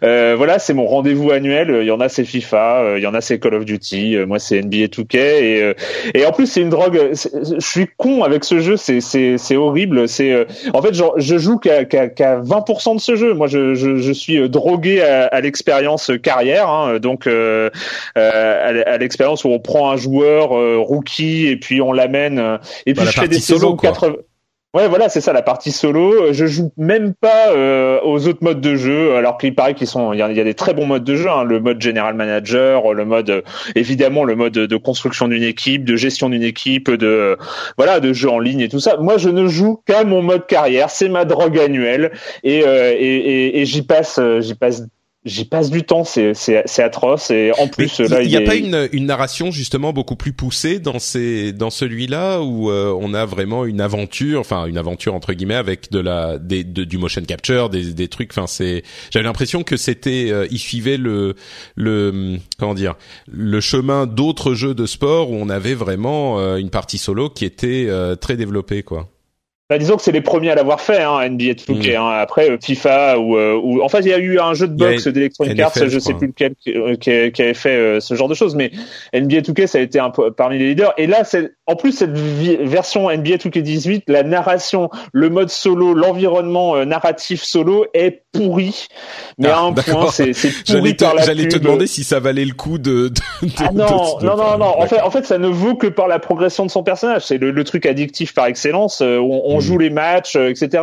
Mais la narration, les personnages sont cons, euh, la narration est moisie. enfin, le, le c'est c'est c'est, je le recommande même pas pour ceux qui ne, qui ne connaissent pas NBA 2K. C'est juste ma drogue. Voilà. C'est juste mon. C'est pas celui, c'est pas celui-là qui est réalisé par Spike Lee. Il y avait une histoire. Il avait réalisé le. Ah non, mais ouais, c'était naze aussi. Hein. Ouais, ouais. Non, ça ah, c'était. Ah, okay. Ouais, c'était. Ouais. Non, non, c'était NBA 2K16, je crois. Ah oui, c'était ça, il y a un ah, oui, d'accord. Ouais. Donc, donc, le mode car, enfin les modes euh, histoire, c'est jamais le, le, point fort du truc, quoi. Ah, il y a des fois, c'est très gênant. Hein. Il y a des fois. okay. D'accord. Bon, bah, écoute, on a tous nos petits, on a tous nos, nos petits plaisirs coupables. Hein. Pardon, j'ai pas entendu. Qu'est-ce que t'as dit? Je dis, à part ça, c'est un de ces jeux de l'année, quoi. Oui, bah écoute, plaisir ah, coupable. Si y a un mode dans l'eau qu'il aime pas, ça va. Ouais, non, mais je ouais. plaisante bien sûr. D'accord, très bien. Donc on rappelle, c'est PUBG, Zelda, What Remains of Edith Finch, euh, Assassin's Creed, euh, Assassin's Creed Origin et NBA 2K18. Euh, le dernier étant pas forcément recommandé pour les pour les auditeurs. Super. Bah écoute, merci Erwan. Euh, je veux pas te mettre dehors, mais je sais que tu dois partir. Donc euh, on est pile à, 10 heures. Tu vas aller travailler. Donc euh, merci d'avoir été avec nous. Avant de, de nous quitter, est-ce que tu veux dire aux auditeurs qui ne te connaîtraient peut-être pas où ils peuvent te retrouver? Euh, ils peuvent me retrouver dans dans Libération hein, déjà, c'est là où je vais d'ailleurs. Euh, c'est euh, dans le journal Libération euh, sur libération.fr et puis dans Silence on joue, hein, donc podcast et émission disponible sur No Life et sur YouTube. Super, merci beaucoup Erwan et bah, merci Patrick pour l'invitation. Je t'en prie, à très bientôt. Salut. À bientôt. Salut. Ciao. Alors, on continue nous notre parcours avec la liste de JK qui est euh, qui moi m'a un petit peu surpris en fait. Ah, c'est vrai. Euh, ouais, un tout petit peu, un tout petit peu. Bon. Écoute, euh, bah en fait, je me suis posé parce qu'évidemment quand, quand, la fin de l'année approche, on commence un peu à se dire bon bah qu'est-ce que qu'est-ce que je retiens cette année, etc. Et, euh, et, effectivement, c'était c'était une année hyper riche. Il y a eu énormément de super bons jeux. Honnêtement, j'ai pas à part à part deux trois trucs comme ça, j'ai pas enfin à part deux trois exceptions, j'ai pas le souvenir d'avoir joué à des jeux très mauvais cette année. Euh, et donc du coup, j'ai eu du mal à faire un top. J'ai du mal à avoir un jeu notamment qui se dégage. En général, il y a toujours un jeu euh, je me dis bon celui-là c'est à l'évidence mon jeu de l'année cette année ça a été un peu compliqué. Donc les, même même les jeux que je vais citer il n'y a pas forcément d'ordre. En fait c'est vraiment cinq jeux qui m'ont euh, qui m'ont marqué euh, à leur façon euh, soit parce que c'était des très bonnes surprises soit parce que c'était des des chefs-d'œuvre attendus bah typiquement le Zelda tu vois. Bon bah voilà par exemple je vais évacuer Zelda qui est pas donc là par exemple je, je pense que j'ai pas d'ordre moi dans mon top là dans mes jeux dans mes jeux de l'année non, mais c'est effectivement c'est c'est un truc que j'avais euh, auquel je tiens pas particulièrement les ordres. C'est vraiment les jeux préférés tout court. Ouais, et en fait, et je, me dis en fait au final il y a des jeux que je retiens qui sont pas forcément des trucs les plus évidents de l'année. Euh, moi, euh, je sais pas si c'est forcément des meilleurs jeux de l'année, mais c'est un, une, une, tellement bonne surprise. Un jeu un jeu où j'ai pris vraiment beaucoup de plaisir. Euh, c'est euh, et je m'y attendais pas. C'est Resident Evil 7, donc qui est sorti bah maintenant tout début d'année dernière, je crois. enfin de cette année, pardon, janvier ou Ouais, dans janvier, je crois même. Je pense que c'était même janvier. Et, euh, et grosse, grosse, grosse surprise parce que, euh, bah, en fait, j'ai beaucoup, beaucoup aimé la, la proposition qui, qui, qui faite parce que il revenait euh, à des bases de game design et de, de jeu et de gameplay qui, euh, qui, qui s'inspiraient du, premier épisode parce que le premier épisode quand on quand on y repense c'était presque c'était plus un jeu d'aventure qu'un jeu d'action. Et là euh, là là on est revenu à ça. C'est-à-dire que beaucoup d'exploration euh, quelques petits énigmes euh, beaucoup de d'infiltration une et, et, un gros gros focus sur l'ambiance. Et il y a vraiment une super ambiance dans Resident Evil 7 le, le, jeu à 80 allez jusqu'à son dernier quart est, est, formidable. Bon la, la fin a clairement un petit peu en deçà de ce qu'on avait avant. Et, euh, et voilà. Et pour moi c'est un retour inespéré de la série en fait parce que parce que je je j'ai vraiment vraiment pas du tout accroché à la direction euh, prise par le 5 et le 6 et je pense comme beaucoup. Et euh, et là c'est moi moi moi c'est tout ce que j'aime dans les jeux d'horreur aujourd'hui quoi. C'est-à-dire euh, une bonne histoire, très série B, mais très très bien narrée, très très très bien rythmée. Voilà, on s'ennuie pas un seul instant, des, des personnages super, des, des scènes vraiment ultra gore. Euh, Celui-là va très très loin dans le dans le gore. En plus, c'est un jeu à la première personne. Hein, pour c'est la première fois qu'on passe à la première personne dans Resident Evil. Tu as joué en, en réalité virtuelle ou... Non, je l'ai je l'ai fait en entier. Je l'ai fait. J'y ai joué un petit peu en VR pour le tester, mais je l'ai surtout fait en sur PC moi. Donc euh, donc je l'ai fait euh, je l'ai fait euh, je l'ai fait dans normal quoi. Euh, et bah, en VR ah. c'est très sympa aussi. Hein. Moi j'ai juste une question. C'est la VR c'est quoi ton, ton taux d'espérance de survie avant de faire un arrêt cardiaque? Parce que euh, moi, à mon avis, pas beaucoup, je pense. Parce que moi, déjà, dans mon, dans mon canapé, j'en pouvais plus, quoi. Ouais, non, non, euh, je pense que ça doit être assez violent. En fait, j'y ai pas su faire. En, en j'ai fait que le début, donc le début, c'est pas forcément là où t'as toutes les. Euh, le début, t'as une tension qui s'installe, mais t'as pas, t'as pas l'ambiance à sous table que tu peux avoir un peu plus tard dans le jeu. Donc, j'ai pas vraiment testé, j'ai pas poussé le concept, le vise jusqu'à me, me tester la crise cardiaque en direct. Euh, mais, mais non, non, mais après le rendu est super bon vert. Après, voilà, il est excellent. sur, enfin, moi, je l'ai fait sur PC. Le jeu est très beau en plus. Donc voilà, et très bonne surprise. c'est un épisode que j'ai beaucoup aimé. C'est peut-être mon préféré depuis. bah, enfin, c'est mon préféré depuis le 4. En fait. Non, non, il y a le 4. Il y a le 4 qui reste une, une référence incroyable. Mais mais voilà, pour moi, il y a le 1, le 4 et celui-là. Voilà. D'accord. Vas-y. Je suis assez d'accord. Moi, j'avais oublié que les Resident Evil, ils pouvaient être bien, en fait. Ouais, c'est ça. c'est ouais. pas la seule, je crois. ouais, ouais, c'est assez, c'est assez bien dit, ouais, je trouve. Alors, ça a été, moi, moi, ça a été assez douloureux parce que je pouvais pas faire des sessions de jeu de plus de 10 minutes. Euh, ah, ouais. Je... ah ouais, non mais vraiment, enfin, je... moi je suis une flippette quoi. Enfin, d'habitude non, mais alors pour le coup sur Resident, j'en pouvais plus et j'ai trouvé la solution en poussant la luminosité à fond ce qui m'a permis d'avancer dans le jeu. Et il est, mais il est, il est fou. Enfin, il est super chouette. Euh, il est vraiment très, très, très, très bon. 8,8% sur euh, les votes des auditeurs. Euh, ah bah oui, c'est pas si ouais, mal. Donc pas mal. Et je trouve qu'en plus, quand, quand on aime le cinéma de genre, c'est un hommage perpétuel à, mm. à, au film de Toby Hooper. Enfin, notamment, bah, forcément, on pense à Massacre à la tronçonneuse. Il y a plein, plein de références à, à des films de genre qui sont, qui sont super cool. Quoi. Ouais, effectivement, encore, c'est pas une équipe occidentale qui l'a faite? Non, non, non. C'est vraiment une équipe japonaise. C'est une équipe japonaise. Hein. Ouais, ouais. C'est, je sais plus qui est le nouveau directeur de la série, mais. Euh... C'est vraiment intéressant de voir à quel point les, les japonaises se sont remis en question ces dernières années et, euh, ouais. et, et ont réussi non plus à singer les les occidentaux, mais euh, à faire des à revenir au. Enfin bon, bref, on parlera de ça. style qui leur est propre. À, à, ouais, à, à s'approprier des codes des jeux occidentaux, C'est mais ça. de le faire à leur Voilà, façon. mais de le faire à Et, leur et- manière. et franchement, euh, oui, tu- quand on voit nos tops cette année, c'est fou, c'est fou quoi. Enfin, Resident, Zelda, euh, Nier, euh, part Persona, Patrick, évidemment, euh, parce que bon, voilà, quoi. Tu vois, Ah, attends, j'ai j'ai deux jeux japonais dans mon top quand même. euh, Ah, Ouais, oui, mais évidemment, Nintendo, enfin, quoi. voilà quoi. Bah écoute, excuse-moi, ils Non, sont japonais jusqu'à c'est les seuls, tu vois, parmi tous les studios euh, Jap euh, pendant la, la le grand ventre mou là qu'il y a eu entre 2007 et 2000, Ouais. euh, 2013, il y avait que Nintendo qui se sortait à peu près du lot, quoi. C'est vrai.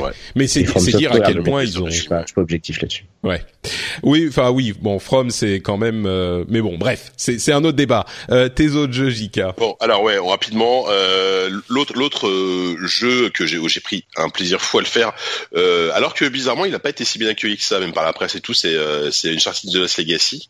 Euh, et The moi Lost je vais ouais. peut-être peut-être que je vais je vais jeter un pavé dans la mare, mais j'ai préféré cet épisode à Uncharted 4 euh, parce que je le trouve beaucoup plus maîtrisé en termes de narration, plus court et c'est pas plus mal. Uncharted avait tendance à tirer en longueur, Uncharted 4 et à se, à délayer, euh, voilà, dans, un, open, enfin pas un open world, mais des, des voilà, il, il per- il perdait un peu en rythme en fait. Et c'est celui-là, il va à 100 à l'heure. Il est, euh, il est vraiment super. Enfin, encore une fois, c'est, Naughty Dog, donc, euh, donc euh, voilà, très bien écrit, euh, très sens du rythme parfait des scènes d'action. Enfin voilà, il y a évidemment, euh, ça reste du Uncharted, donc euh, on, on va dire oui, mais c'est la même chose qu'avant. C'est oui, c'est la même chose que Uncharted 4. C'est le même cocktail euh, de d'action, de d'escalade et, euh, et voilà et, de, et un petit peu d'énigmes.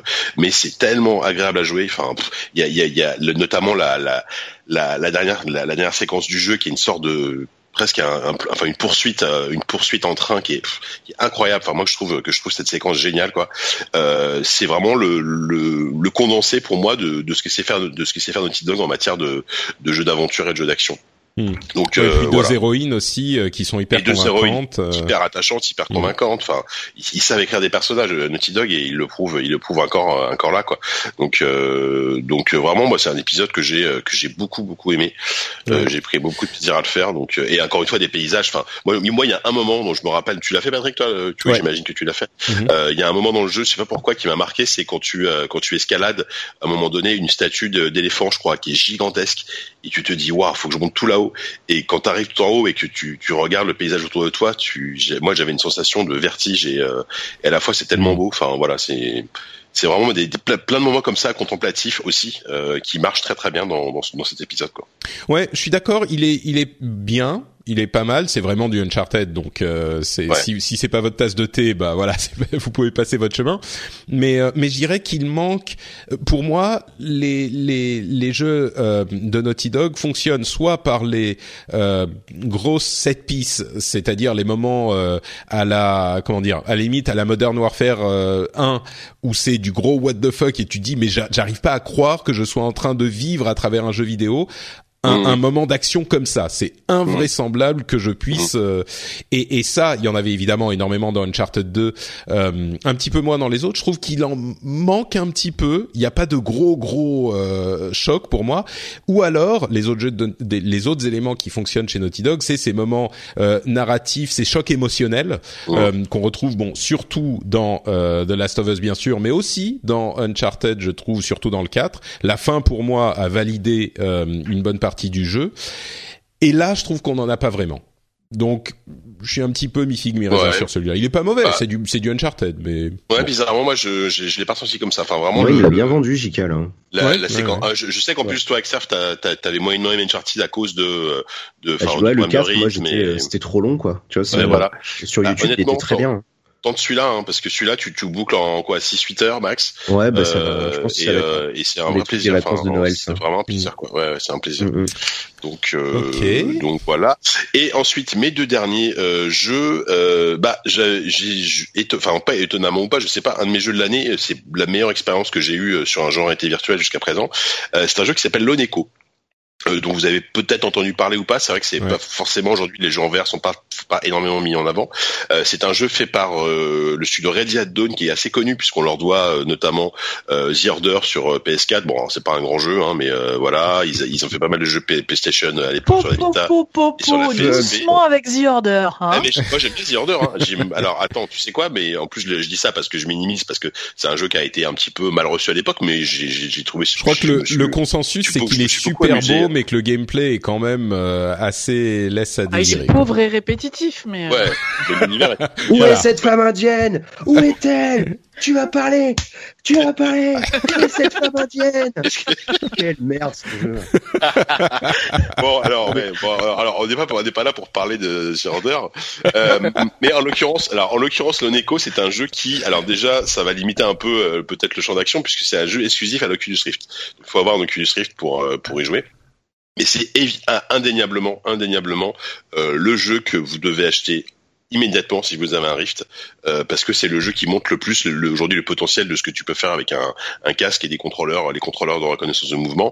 Euh, je peux très rapidement vous présenter le truc c'est-à-dire on joue le, on incarne un, un Android euh, donc euh, dans le futur qui est euh, en gros une sorte d'homme à tout faire dans une station spatiale et on travaille en binôme avec le capitaine du vaisseau qui est une femme.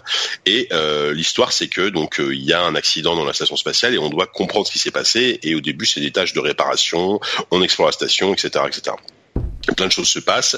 Euh, c'est extrêmement bien raconté. C'est une histoire de science-fiction euh, alors assez classique, hein, mais euh, mais pareil. On, on, sent en fait que Ready, at Dawn, ils viennent de l'école un petit peu un petit peu Naughty Dog aussi, donc ils ont cette euh, cette, cette façon de te raconter une histoire qui est, qui est super bien rythmée. Et, et le jeu a un gameplay en fait de. C'est pas un jeu d'action. Il n'y a pas de combat par exemple. Euh, c'est un jeu d'exploration, un peu de plateforme. C'est c'est quasiment un, un, un c'est pas un walking sim mais pas loin.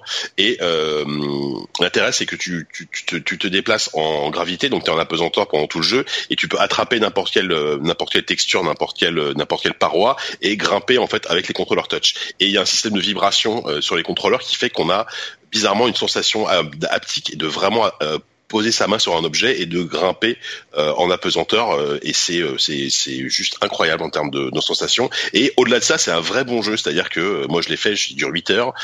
C'est un vrai bon jeu avec avec une réalisation. Le jeu est magnifique hein. il y a, y a des sorties dans l'espace qui sont qui sont bluffantes. Donc donc c'est vraiment le truc qui m'a le plus marqué en réalité virtuelle cette année et même tout court hein, aujourd'hui euh, avec ça et Super Hot VR c'est les deux jeux à faire absolument si vous avez euh, si vous avez un Oculus Rift. Euh, et, donc voilà. j'imagine que cette euh, cette sensation quand tu sors dans l'espace c'est c'est ça que ça m'a évoqué. Enfin je pense à au film Gravity par exemple mais bon j'espère que c'est pas bah, aussi aussi violent mais mais quand tu sors dans l'espace en réalité virtuelle j'imagine que tu as ah, cette sensation de c'est dingue c'est formidable. Parce qu'en plus il y a il y a, y a toujours bah il y a, y a forcément les arrière-plans magnifiques avec toujours des planètes ou des des soleils etc plus euh, derrière, tu, tu, peux te déplacer librement et tu dois te, te déplacer dans l'espace pour atterrir sur cette euh, une base lunaire, enfin une, une des, des, des, morceaux de base lunaire ou des morceaux de vaisseau même que tu dois attraper au vol euh, au moment où en toute vitesse. Enfin, il y a, y a c'est un jeu assez posé. Hein, c'est pas vraiment, c'est vraiment pas un jeu d'action, etc. Mais c'est en termes de d'immersion, ça fonctionne extrêmement bien. Donc c'est un c'est un vrai vrai bonheur. Moi j'ai vraiment été, enfin, j'ai été bluffé par par ce jeu quoi.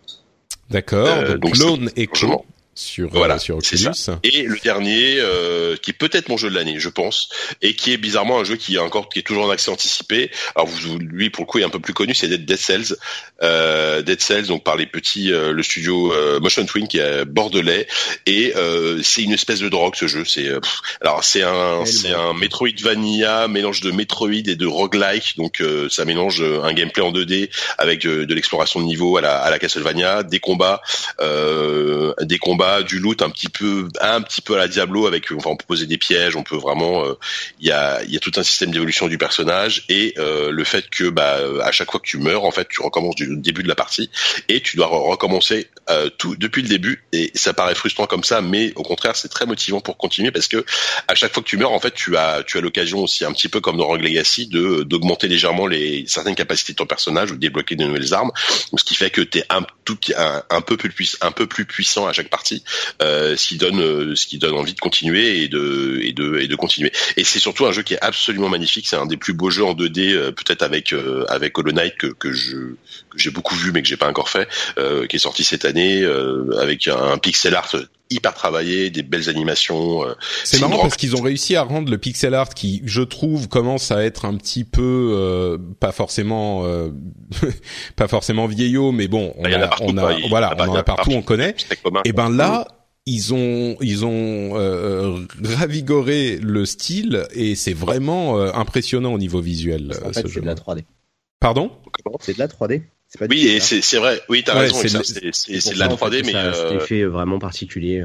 Fait, notamment les sprites sont en 3D et, euh, et ça donne ça donne des animations hyper fluides. Mm. Et, euh, mais il y a pas que ça, il y a aussi effectivement, c'est pas que euh, le fait que ça soit de la 3D, c'est aussi le, le, la gestion des couleurs par exemple, qui est euh, c'est hyper vif, c'est coloré, c'est des, enfin je sais pas, il y a il y a ouais, il y a, y, a, qui font que... il y a des éclairages hyper travaillés, euh, t'as une ambiance, chaque, niveau est très, Donc, très qui vient peut-être du fait que ça soit de la 3D d'ailleurs, mais Ouais, mais chaque niveau est très très différent avec une super ambiance, euh, des arrière-plans, euh, notamment quand on est en extérieur, euh, c'est qui sont sublimes.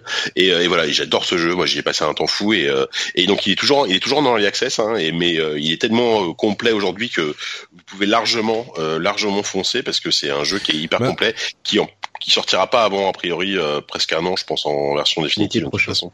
L'été prochain. Ouais. Bah, j'ai une question du coup. Moi, j'y ai joué l'été dernier. Euh, et est-ce que pour quelqu'un qui a qui a joué à ce moment, est-ce qu'il a beaucoup évolué? Est-ce que ça vaut le coup, le coup de, de Il y a eu, ouais, il y a eu des défis quotidiens ou pas? Euh, euh, non, je crois qu'ils sont toujours pas là. Euh, non, non, ils y, sont, ils y sont, mais est-ce qu'ils y étaient à l'été? Quand toi Ah oui, oui, pardon, oui. Euh, non, je crois pas, non. Bah, rien que ça, du coup, t'as eu ça, t'as eu la Brutal Update, là, ils ont revu tout le système mm. d'évolution. Et euh, il y avait le Hello Darkness, là où ils ont revu, euh, donc ils ont rajouté la notion de lumière. Et il y a eu tout le truc élémental aussi, où maintenant tu peux jouer avec les éléments, tu peux faire cramer le sol, tu peux jeter de l'huile sur les ennemis avant de leur faire prendre feu. Enfin, il y a, D'accord. Bon, donc ça vaut le coup d'y rejeter. Moi, je, ça sera si l'année prochaine tu me réinvites, ça sera mon jeu de. Ton jeu de l'année. je l'avais pas mis parce qu'il est en early, quoi. Ouais, ouais, ouais. ouais non, mais c'est vraiment, c'est vraiment, c'est formidable. Et en plus, ce qui est super pour eux, c'est que le, ça se vend, le, le, le, jeu se vend très très bien mm. et euh, il s'est mérité, quoi, parce que c'est pas forcément facile de sortir. il arrive sur Switch, mais oui. Ah oui, c'est ça. Euh, ils l'ont pas, ils l'ont jamais, ils l'ont officialisé ça ou euh... Bien sûr que si. T'inquiète, moi je l'ai vu tourner et tout. Il arrive. ah oui, d'accord. Ah oui, t'es dans les au printemps, au printemps l'année prochaine. Mais oui, ah oui, non, mais attends, mais je l'ai. Ah c'est mes potes sur les mecs de Motion en plus, ils sont adorables pour le coup. Ils, sont, venus, ils sont venus dans ZQSD il y a cette année là. Ils sont super cool. Euh, ils sont vraiment super chouettes. Enfin, c'est vraiment, c'est mérité. Enfin, leur succès, euh, leur succès est mérité. Et, euh, et en plus, ils, je trouve qu'ils font évoluer le jeu de manière tout à fait euh, intelligente et, euh, et sensée. Quoi. C'est, c'est du super, c'est du super taf quoi. Super, d'accord, très bien. Et eh ben écoute donc euh, Dead Cells, un jeu à, à, auquel il faut euh, repenser si vous l'avez mm. vu passer il y a quelques mois de ça. Euh, Et donc je rappelle les jeux dont tu as parlé Dead Cell, Lone Echo, Uncharted Lost Legacy, Zelda bien sûr, et Resident Evil 7. Merci JK. Voilà. J'aurais pu aller, allez, un tout petit dernier en trois secondes. Euh, mon, jeu mobile de l'année, qui est une espèce de drogue aussi, mais c'est Matchland. Je continue à y jouer. Je sais pas, je sais pas comment ni pourquoi. Ça fait, euh, ça fait six mois que je joue à ce jeu. J'en peux plus. Sortez-moi de là. Mais euh, Matchland, j'en ai jamais entendu parler. Matchland, c'est bah, c'est le, c'est un des meilleurs matchs 3 auxquels j'ai pu jouer, qui, qui, qui est pas, mais, mais qui est pas addictif dans le, dans le mauvais sens du terme. C'est pas, c'est pas un Candy Crush Saga, tu vois. T'es, il te pousse pas à dépenser de l'argent euh, régulièrement. Euh, c'est une sorte de mélange entre, euh, bah, c'est un peu, ça ressemble un peu à Puzzle and Dragon parce qu'il y a des héros qu'on fait évoluer, il y a, il y a un système de de, de, de match 3 donc qui fait qui, qui fait que tu, tu vas de battre contre des créatures. Euh, c'est en fait c'est un mélange de plein de trucs qui qu'on a déjà aujourd'hui sur les sur les jeux mobiles, mais qui marche super bien. C'est gratuit. Euh, vous pouvez y jouer sans rien dépenser. Hein. Moi, à un moment donné, j'ai quand même, franchement, j'ai dû y jouer 70 heures, donc j'ai lâché, j'ai lâché 5-6 euros à un moment donné parce que je me suis dit quand même ça ça les vaut. Euh, donc voilà, si vous voulez jouer, euh, si vous voulez euh, si vous voulez tomber dans la essayer la drogue. Ouais, tu, toi aussi tu joues je crois à vie, Non, moi, je, moi non non, moi je vous ai tous vu bah, plonger dedans et j'ai soigné pour éviter. Ouais. écoute, moi je l'ai téléchargé. En plus, c'est des graphismes, c'est super mignon. C'est super mignon. C'est un petit pixel art, encore, encore du pixel art, mais qui est, qui est super chou. Pas que du pixel art. Hein. Il y a de, des illustrations qui sont aussi. je vois. Ouais, dans ouais, c'est de la, c'est de la 2D, mais ouais, hyper mignonne. C'est, c'est, c'est vraiment super cool. Attraper des créatures, débloquer des héros épiques, gérer un marché fantasy. Écoute, ça, ah ouais, les, les, punchlines, euh, les punchlines des jeux mobiles, c'est toujours trop drôle. Ah ouais, ouais, par contre, ouais, Le pire, c'est, c'est tous les trucs chinois qui ont été traduits avec Google Trad et tout. C'est, c'est génial. Oh, ne m'en parle pas, ne m'en parle pas. Ah la traductrice de service. Qui, ok. Euh, bah justement, bon, voilà. tiens, Diren. Euh, bah merci beaucoup. Donc, euh, effectivement, Jika a réussi à en, à en caser un sixième. Euh, quels sont tes jeux à toi euh, Alors, pardon, on, on, rappelle le nom encore une fois. Matchland pour ceux qui sont euh, en déplacement et qui veulent le télécharger tout de suite. Matchland. Diren. Euh, moi, je vais commencer par euh, un jeu de mon de mon de mon de mon entreprise. De ton écurie. Euh, c'est ça. Donc Mario et les lapins crétins Kingdom Battle. donc petit, enfin sorti au mois de d'août cette année, le 29 août.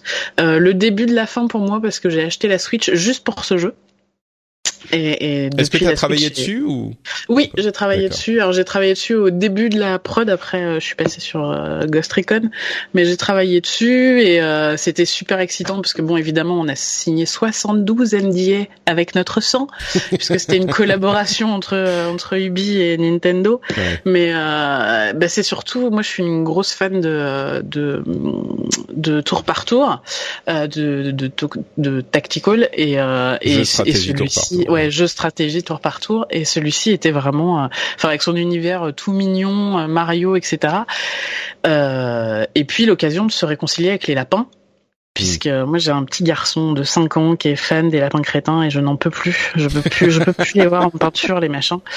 Et, euh, et là du coup euh, le pitch c'est euh, on, on, contrôle les personnages de Nintendo et les lapins. Donc quel que soit on, on peut former une équipe avec différents personnages en fonction de leur spécialité. Enfin un truc assez classique dans ce type de jeu et quelle que soit le, la, la, construction d'équipe que vous choisissez, vous avez forcément un lapin et un personnage de un personnage Nintendo, en l'occurrence Mario.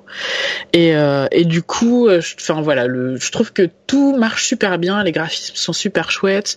Euh, ces deux univers qu'on n'attendait pas à se voir mélanger fonctionnent assez bien ensemble. Euh, la, la, notion euh, de tour par tour, elle est parfaitement euh, mise en place. Ça fait penser euh, beaucoup, bah, il y a un, un, vrai hommage à XCOM, euh, D'ailleurs, l'équipe de, de, de, Mario Lapin dit qu'ils sont fans d'XCOM et l'équipe d'XCOM leur dit qu'ils sont fans de Mario Lapin. Euh... Ouais, bah, il y a une filiation très claire. Effectivement. Ouais, ouais, ouais. Et puis surtout, euh, euh, super occasion pour initier mon gamin au, au tour mmh. par tour.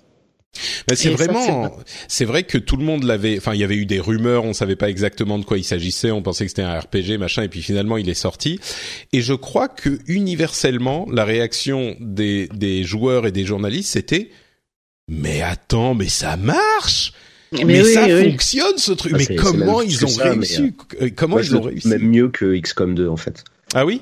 Euh, ouais ouais, je l'ai. Moi pour moi c'est vraiment mon meilleur tactical depuis. Euh, de, ouais, depuis Enemy Unknown, le premier XCOM, quoi. Enfin, je sais que je les ai, euh, dès que j'ai l'occasion et que je vois des gens qui ont bossé dessus à Ubi Milan ou vous à Montreuil, euh, franchement, bravo parce que c'est, euh, c'est, c'est top. C'est vraiment top. Et en plus, artistiquement, ça met la misère à Mario Odyssey et, euh, et c'est tellement bien. ouais. Oula, alors ok, d'accord. Se... Moi, je le trouve très réussi à tout point de vue, le, le, le Mario et Rabbids. Euh, enfin bref, on va pas partir dans ce, dans ce débat-là, mais mais oui, mais c'est sûr que il est effectivement. Moi, je suis pas un spécialiste des tacticals, mais par contre, il m'a, il a réussi à me faire comprendre le plaisir des tacticals que j'avais pas, auquel j'avais pas accroché ouais. avant. Je, trouve que c'est un, un, merveilleux jeu de, de, de, de, découverte pour ce, ce type mmh. de, de, de, genre, quoi, pour ce genre de jeu. Et, euh, et du coup, mmh. pour les enfants, je trouve ça. Enfin voilà, j'ai vu euh, Force Rose de ZQSD, il jouait avec son fils qui a 7 ans. Euh, moi, le mien, alors forcément, il comprend pas tout à la notion de tour par tour, etc. Mais euh, mais les que chacun se déplace à son tour, il trouve ça cool et normal. Donc, mmh. il est vraiment très chouette. Il est vraiment très très chouette et assez accessible. Ce qui est vraiment Même parfait. Si... Non, pardon, vas-y, ouais. je t'en prie. Bah, il y a une courbe de difficulté qui est un peu euh, violente à partir après le deuxième monde, ouais. euh, mais euh, il y a tous les outils euh, en jeu pour pouvoir, enfin pour pouvoir s'en sortir malgré tout. Il y a un espèce de mode facile qui est switchable n'importe quand. Euh, enfin à, chaque début de map, mais euh, t'es pas obligé de retourner dans les menus, t'es pas obligé de faire ton choix euh, en début de, de level. Euh, ça, je trouve ça assez malin et du coup, ça permet, même si t'as des difficultés à passer un niveau, de pas abandonner et faire bon bah c'est bon, c'est trop, trop, dur. Hmm. Tu peux passer par ce mode facile qui te permet de passer la difficulté, pouvoir y revenir. Je trouve que vraiment, il est vraiment très bien fait. Excellent. J'allais juste revenir sur la. En fait, ce qui est, ce qui est parfait euh, dans ce jeu, c'est qu'ils ont euh, ils ont arrêté de se prendre la tête avec des chiffres et des stats. Ce que tu vois, Enemy Unknown, enfin XCOM, c'est un jeu où t'es collé à bout portant à la tête du type et t'as que 88% de chance de toucher sa tête et tu peux le rater. Et, euh, et, ils ont ils ont supprimé ça là, euh, l'équipe du Bimilan en faisant que trois possibilités. C'est soit tu vas pas le toucher, soit t'as une chance sur deux, soit c'est sûr tu vas le toucher. Et donc en fait, tout le cœur du jeu n'est plus dans les stats et dans l'optimisation de, de ton équipement, mais dans ta gestion des déplacements et de l'environnement. Et c'est tellement bien fait. Le level design, il est oufissime. Euh, comme le dit Diren, à partir du deuxième monde, là, dans le désert et au-delà, ça devient complètement fou les niveaux qu'ils ont fait. Tu peux te, en fait, tu peux enchaîner des mouvements, glisser sur les ennemis, sauter sur la tête de tes copains pour que, pour qu'ils te soulèvent et qu'ils te jettent un peu plus loin, etc. Et tu commences à échafauder des plans de malade dans ta tête. Au bout d'un moment, ça devient un jeu de domino et c'est tellement plaisant à jouer. Moi, je me suis lancé dedans en me disant bon, le premier monde, voilà, c'est une mise en jambe. Et après, tu commences à découvrir les niveaux cachés, les bonus un peu challenge que bon, évidemment, moi, voilà, j'aime bien les jeux qui me qui me mettent en difficulté. Et là, tu te rends compte de tout le potentiel du jeu derrière et tu te dis mais c'est ouf quoi. Moi j'espère qu'il va y avoir une suite des DLC. Enfin tu vois, je limite j'aurais voulu qu'il y ait un season pass avec des modes challenge de ouf parce que euh, parce que c'est très bien fait le le, le, le core design. Il est il est vraiment génial quoi. Bon, bah, puis là, il y, a le, y, a le, y a le multi qui vient de sortir, donc on va voir ce que ça donne. Encore. J'ai pas testé non plus. Hmm. Ok, voilà. donc Mario plus Rabbids euh, Kingdom Battle, euh, à part ça. Bah Zelda, mais je pense qu'on en a globalement fait le tour. Moi, ouais. moi j'y ai joué sur euh, Wii U. Euh, pareil, je l'ai pas fini Bravo. et je pense que je le finirai ah. pas parce que parce que parce que je veux pouvoir. Enfin voilà, c'est psychologique. Je ne le finirai pas. Ouais. Mais par vous contre, avez testé l'extension du coup Je comprends tellement. Non. Non, j'ai pas encore essayé. Mais je, en ah, fait, je. Mon, mon problème, c'est euh, donc je l'ai pris sur Wii U et là, je suis en train de me dire, mais est-ce qu'il serait pas mal sur ma Switch Et du coup, j'envisage de racheter le jeu et, et, du coup, je peux pas acheter les DLC parce qu'il faut que je choisisse sur quelle plateforme. Bref, mmh. c'est ma vie. Ma vie est tellement compliquée. Euh, non, mais super chouette. Et puis encore une fois, un, un jeu de d'exploration de, de, euh, auquel je peux jouer avec euh, le gamin à côté. Ce qui n'est pas le cas pour The Witcher, par exemple. Hein ah non, ça. Ouais, pas non. Le même, euh... Voilà. Il y a, y a, un peu ça moins dépend, de, de paires ouais. de fesses dans, dans Zelda. C'est ça. Puis il y a moins de. Mais maman, t'as coupé la tête du monsieur. Ah, mais qu'est-ce que tu fais là, toi? Bref. Euh, donc. Euh, donc Zelda super chouette et puis comme disait Erwan tout à l'heure, euh, on s'invente carrément son aventure. Donc moi ça arrivait que mon gamin arrive et me fasse ah maman regarde là-bas il y a un cheval on va voir. Bon bah la quête on la finira plus tard et puis, euh, et puis on va oh là voir là, mais... et on se perd et, euh, et, et ouais. il, il, est extraordinaire ce jeu. Il est mmh. vraiment extraordinaire. Voilà. Et okay. troisième jeu c'est un jeu mobile. Euh, qui est un énorme coup de cœur qui s'appelle Another, Another Normal Lost Phone euh, Laura Story. C'est Another, est... Another Lost Phone tout court, il me semble, mais bon, je. Ouais. Oui. Il n'y a pas le normal. C'est la, suite de, c'est la suite de, la Normal de Lost Phone. Normal Lost Phone. Another, Another Lost Phone Laura Story, euh, qui est sorti au mois de septembre, il me semble, euh, fin septembre. Euh, ouais, ouais, il y a peu, c'est récent. Hein. 21 septembre, 21, très exactement, euh, qui est euh, qui est disponible sur à peu près toutes les plateformes euh, et entre autres sur téléphone. Et donc le le, le pitch, c'est vous trouvez un téléphone et le but du jeu, c'est d'arriver à naviguer à travers tous les éléments de ce téléphone, donc les SMS, les photos, les mails, etc. pour découvrir quelle est l'identité de la personne qui l'a perdu et pouvoir lui rendre. Euh, l'histoire, enfin, les, les Accidental Queens sont très très douées pour ça, hein, euh, puisqu'elles avaient fait un, autre, elles en avaient fait un autre qui était sorti en janvier, qui était Normal Lost Phone. C'est une, narra une narration euh, par la découverte et, euh, et alors pour le coup, moi j'y ai joué sur téléphone et la le, la proximité entre le fait qu'on soit sur son propre téléphone et qu'on soit en train d'explorer un téléphone euh, renforce encore la, le type de narration.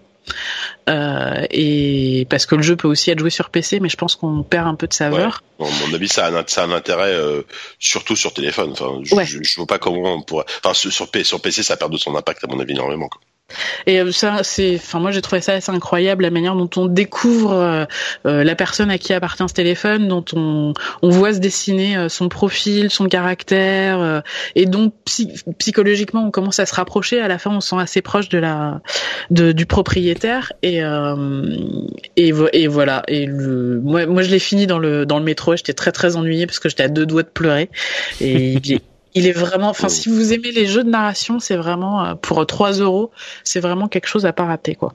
Ouais, c'est super. Euh, pareil, je, suis d'accord, c'est un très bon jeu. Et je pense que Another Lost Phone est plus accessible euh, au niveau du contenu narratif que Normal Lost Phone. Ouais, en tout cas, moi, j'ai moi j'ai préféré. Enfin, je vais pas dire que j'ai préféré, mais j'ai été je sais pas si j'ai peut-être été plus touché par l'histoire de, de Phone. Euh, euh, après les deux, les, enfin les deux parlent d'un sujet de société hyper important et hyper euh, et de manière hyper intelligente. Mais c'est vrai que l'histoire de Northern Phone, elle est, elle est assez, elle est assez poignante quoi. Mm. Mais euh, enfin moi pour le coup euh, Normal Lost Phone j'avais fait la bêta donc qui était euh, assez épurée, ouais, assez ouais. concise et et du coup là Normal Lost Phone on est beaucoup plus c'est beaucoup plus complet et c'est c'est super agréable. C'est une quand on y joue on est dans une espèce de petite bulle vraiment chouette. Ok. Euh, Excel, tu voulais dire un truc, j'ai, ah. je t'ai entendu. Non, non, euh, ah, moi je, je, voulais juste, tu vois, confirmer le fait que oui, c'est très bien. Ça, moi, ça se finit en deux heures et demie, trois heures, et, euh, et je le recommande à tout le monde parce que c'est un, c'est un excellent moyen de, de se sensibiliser à tout un tas de sujets euh, qui sont abordés euh, en long, en large. On en voit tous les jours aujourd'hui, et là, je trouve que ça a un impact très fort parce que c'est toi qui vis des trucs. Donc, mais je peux, on peut pas en parler plus, donc. D'accord. Donc, Another Lost Phone, très bien. Euh, quatrième jeu, Has Been Heroes sur Switch.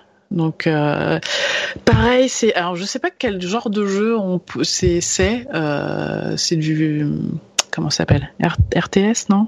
Euh, c'est un peu comme euh, ça se présente comme euh, Plante versus Zombie, c'est-à-dire qu'on a ah, trois lignes. De, de, comment on appelle ça, un tower defense un peu, non? C'est ça. Euh, on a trois lignes avec trois héros et des ennemis qui arrivent et, euh, et il faut leur taper dessus avec un système de, de placement en fait le la enfin le le challenge du jeu, c'est de placer tes héros au bon moment en fonction des cooldowns qu'ils ont pour leur recharge d'armes et leurs euh, coups spéciaux et le nombre de coups qu'ils vont donner.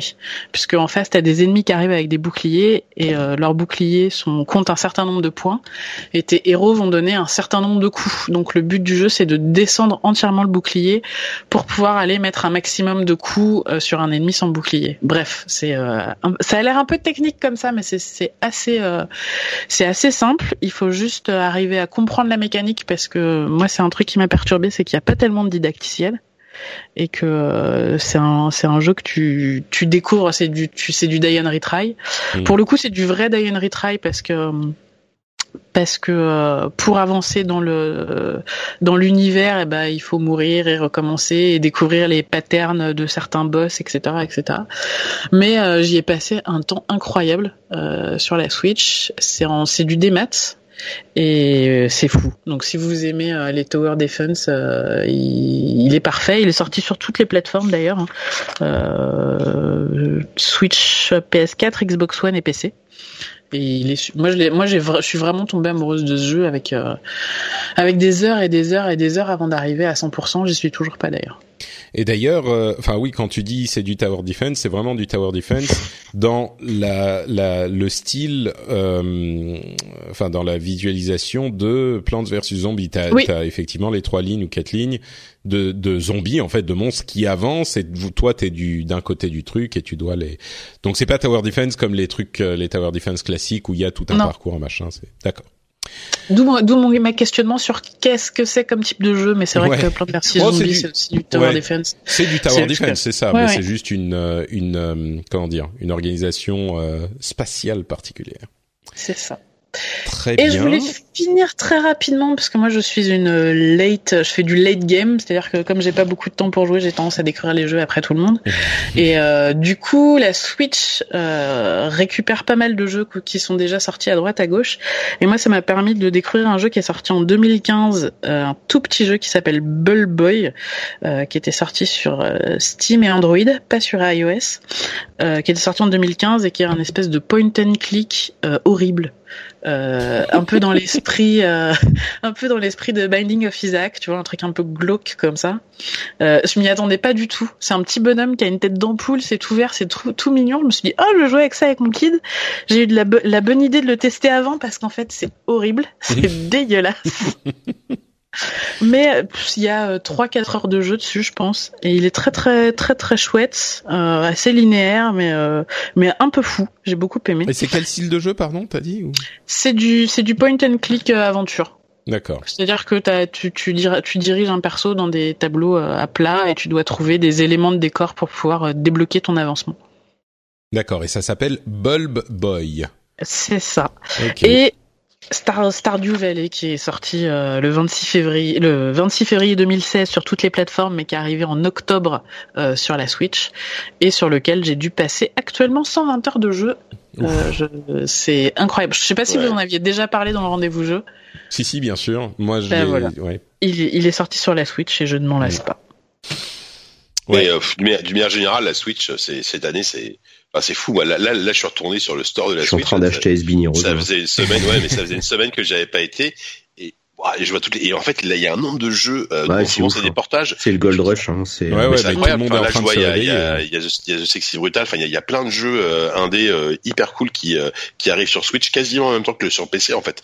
Et euh, ça devient la la machine. euh, As a person with a very deep voice, I'm hired all the time for advertising campaigns. But a deep voice doesn't sell B2B, and advertising on the wrong platform doesn't sell B2B either. That's why if you're a B2B marketer, you should use LinkedIn ads. LinkedIn has the targeting capabilities to help you reach the world's largest professional audience.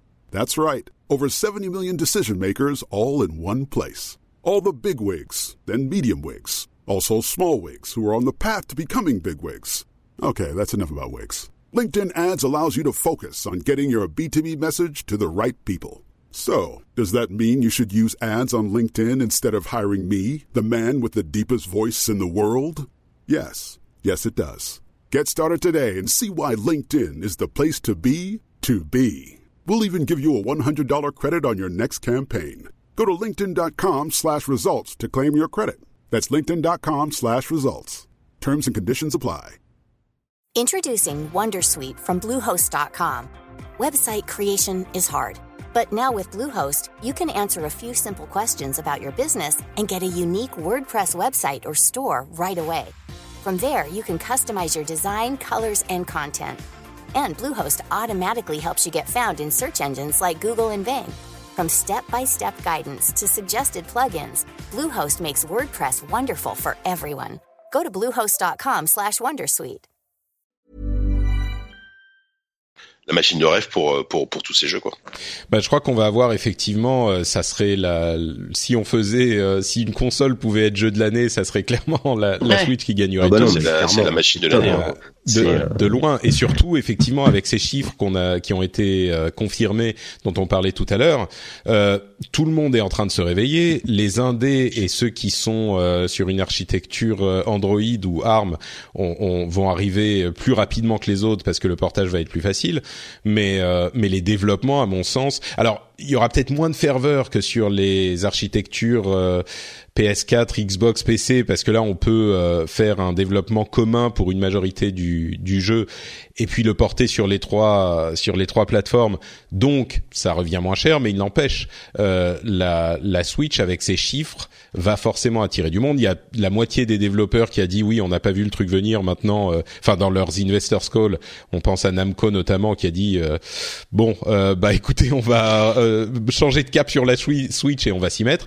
Donc dans les années à venir, on va voir arriver des, des projets de tous les, les gros développeurs. Là, ils ont, enfin, c'est une évidence de le dire, mais ils ont clairement réussi leur pari et ça va, ça ne va aller qu'en s'améliorant. Euh, Après, moi, j'ai, moi, j'ai, peur, j'ai peur d'une saturation quand même. euh, Ah bah moi j'ai peur d'un effet oui, tu vois, Ouais. un effet oui Et- où tu vas te taper tous les pires jeux du monde parce que c'est facile à développer et que de toute façon tu vas en vendre des caisses. Ah il y bah en a non, la déjà pas mal hein, sur le eShop. Il y a déjà des, euh, il y a déjà des espèces de trucs qui sont, euh, mais qui sont Ouais, dégueulasses a- quoi. Tu te voilà, demandes ça, au niveau ouais. la ligne éditoriale de Nintendo, des fois tu te dis mais c'est quoi leur, euh, c'est quoi leur process de validation quand ils refusent Mm. certains jeux, ils acceptent. Des trucs qui sont Bon, cramés. ça et- va, et ça va arriver évidemment, mais Qu'aujourd'hui, tout- tout est noyé dans la masse et, euh, et on n'arrive pas à distinguer les bons jeux des mauvais jeux. Enfin, le, le, le store en lui-même en termes d'interface et de classement, il est imbitable. Donc, euh, en plus, il devait être amélioré là avec la sortie du truc payant et on n'en a toujours pas entendu parler. Bah, ouais, c'est ça. Ouais. Et j'ai peur que, enfin là aujourd'hui, les indés sont contents parce qu'ils arrivent à vendre pas mal de jeux sur Switch. Mais euh, la dernière fois là, quand dans, notre dernière émission, on a fait, il y a Aurélien Regard qui est revenu nous parler de son prochain jeu qui s'appelle Away, qui sort sur Switch il nous dit mais euh, le, euh, le fort retour de la Switch euh, il, est, il est déjà passé. Alors c'est pas qu'il est déjà passé c'est que il y a, y a, déjà trop de jeux en fait sur le store de la Switch. Mm. et, et surtout du coup ça, ça, ça, devient ça devient déjà compliqué d'arriver à se démarquer d'arriver à ah se bah, démarquer. donc bah, t'as Wonder qui a fait un appel d'air gigantesque. Ah ouais et, eux ils sont arrivés 15-20 jeux par semaine quoi. Exactement ouais alors on s'en plaint pas hein, parce que en vrai, mais, mais c'est vrai que du coup ça va être compliqué pour pour les, les indés aussi de se démarquer. Euh, ah bah c'est sûr, oui, c'est c'est effectivement le, le, moment où euh, si tu étais le bon jeu euh, indé ou le bon jeu du mois sur la Switch, bah tous les possesseurs de Switch l'achetaient. Bah ce moment est passé. Mais bon, mm. forcément, c'est le, je veux dire, c'est normal, c'est le jeu. Après, la, la, console a du succès, donc il y a plus de jeux sur la console, et donc oui, il y a plus de merde aussi, c'est évident. Mais mais je crois que je crois pas qu'on aura l'effet Wii non plus parce que la différence entre la Switch et la Wii, c'est que les, les, les acheteurs de Wii c'était pas des joueurs, c'était des gens qui l'achetaient parce qu'ils voulaient une sorte de jeu de société euh, à jouer en famille, machin, le motion gaming à la con. Les acheteurs de Switch, c'est des joueurs, c'est carrément des pour joueurs. le moment, euh, tu vois. Ah non mais pour le moment, mais moi, moi, je, je, je pense qu'il peut y avoir un phénomène d'entraînement qui est euh, la, la, console explose, donc on va en parler de plus en plus. Donc les gens qui avaient une Wii euh, ou qui ont des enfants vont commencer à acheter la Switch et et, et comme ce sera pas forcément il n'y a pas l'accroche du motion gaming casual qui fait genre c'est pas un Rubik's cube là oui c'est sur la Wii tu fais du jeu vidéo tu fais pas d'autre chose et bah tu fais du euh, motion gaming aussi tu peux faire du motion gaming non mais tu peux mais enfin euh, soyons ah bah, moi, moi, je crois pas. Oui, une oui mais c'est pas du tout. C'est la motion gaming avant. Les gens, ils l'ont acheté pour Wii, Wii Fit et Wii Sport, tu vois. Et ils achetaient mais on n'est pas dans cette situation euh, pour la, non, pour mais la pas Switch. Encore. Moi, je suis d'accord avec Diren. Hein, ça peut complètement exploser, hein, parce que tant que les grands médias mainstream, etc., ont pas commencé à vraiment faire leur sauce en mode euh, Madame la, la, ménagère de 50 ans, acheter une Switch à votre enfant, euh, ça peut, ça peut exploser du jour au lendemain. Hein. En fait, par exemple, tu prends le 1 de Switch. Enfin, moi, quand j'ai vu sortir le jeu, mm. j'étais assez euh, navré par la qualité du, des, des, des, des activités qui étaient proposées, des mini-jeux. Et en fait, tous les casus euh, qui l'ont vu passer en sont complètement dingues. C'est, et c'est pour le coup un, un engouement qui est proche de ce qu'il y avait pour la Wii. C'est-à-dire que un de Switch, ça leur donne envie d'acheter une Switch. Puis il y a Just Dance, puis il y a, il y a, Just Dance. enfin, je pense que le motion gaming est, est, tout à fait capable de revenir avec euh, avec la Switch. Surtout c'est précis là, tu vois tous les défauts qu'il y avait avec la Wii ou même avec le Motion Plus, là euh, ça marche très très bien. Les Joy-Con c'est top quoi. Hmm. Enfin, en plus l'ergonomie euh, c'est c'est tellement le, le niveau de l'UX, tu vois quand tu veux arriver, hop, tu débranches tes trucs, tu joues à deux, tu passes tout de suite en mode deux joueurs, c'est super simple. Ils ont tellement bien bossé ce côté-là euh, au niveau de l'ergonomie Nintendo que ça peut complètement toucher le très grand public, malgré le fait que ça soit une console, mm. tu vois, avec tous les petits indés, etc. moi, je, tu vois, j'y avais pas pensé comme ça, mais en, l'entendant dire, Diren, je pense que t'as as mis le doigt sur un truc. Moi, je pense pas. Je crois que tu vends pas le Rubik's Cube euh, deux fois de suite à cinq ans d'intervalle. Euh, c'est, c'est, enfin, ah, je pense pas que les gens. Ouais, mais je pense pas que les gens, 2005, les gens, si... 2006, c'était il y a 10 ans là, oui. Oui, bah mais ouais. je, je, pense pas que les gens vont racheter le truc quand ils se sont rendus compte que leur oui, ils l'ont jamais sorti du du. Oh, du... Tu leur fais acheter. Vous vous achetez un iPhone à 1000 balles tous les ans, les mecs. T'es tellement Qu'est-ce que vous faites Bah écoutez, on verra, on verra. Dans dans cinq ans, on en reparlera. Moi, je pense que la Switch c'est une console de gamer. C'est pas une console gimmick. Et il y a le cœur gamer qui est beaucoup plus fort et qui constitue le moteur ah bah, euh, de la croissance de la Switch. Ça, je suis tout à fait d'accord. C'est-à-dire que c'est-à-dire que même si à un moment euh, la Switch devient hyper mainstream, ça restera, il restera un cœur euh, euh hardcore qu'on n'avait pas plus sur que la sur Wii. la Wii, on est d'accord. Oui, oui, ça, ça c'est sûr. Deux, par contre, tu vois. Pardon ça, ça pourrait très bien être un peu les, les, deux mondes qui arrivent à se réunir autour de ce. Ah bah ça peut-être, oui. Oui, oui, ça peut-être, c'est possible. Vois, mais je pense dépasse... pas qu'ils vont nous voler la Switch, tu vois. C'est comme la Wii dans la mesure. Non, non, pas dans ce cas-là, mais tu vois, c'est dans la mesure où on est encore face à un objet qui propose des nouvelles manières d'aborder le truc. Mm. Et moi, je sais qu'à chaque fois que je sors la Switch euh, pour, euh, bah, pour moi maintenant parce que c'est l'hiver, mais quand cet été, tu vois, je posais le truc sur une table en terrasse pour me faire un Mario Kart avec un pote ou un random qui passait par là. Euh, c'est un truc que tu peux pas faire avec autre chose. Et les gens, Bien ils sûr. hallucinent quand ils voient jouer à Mario Kart mm. en train de boire une bière, quoi.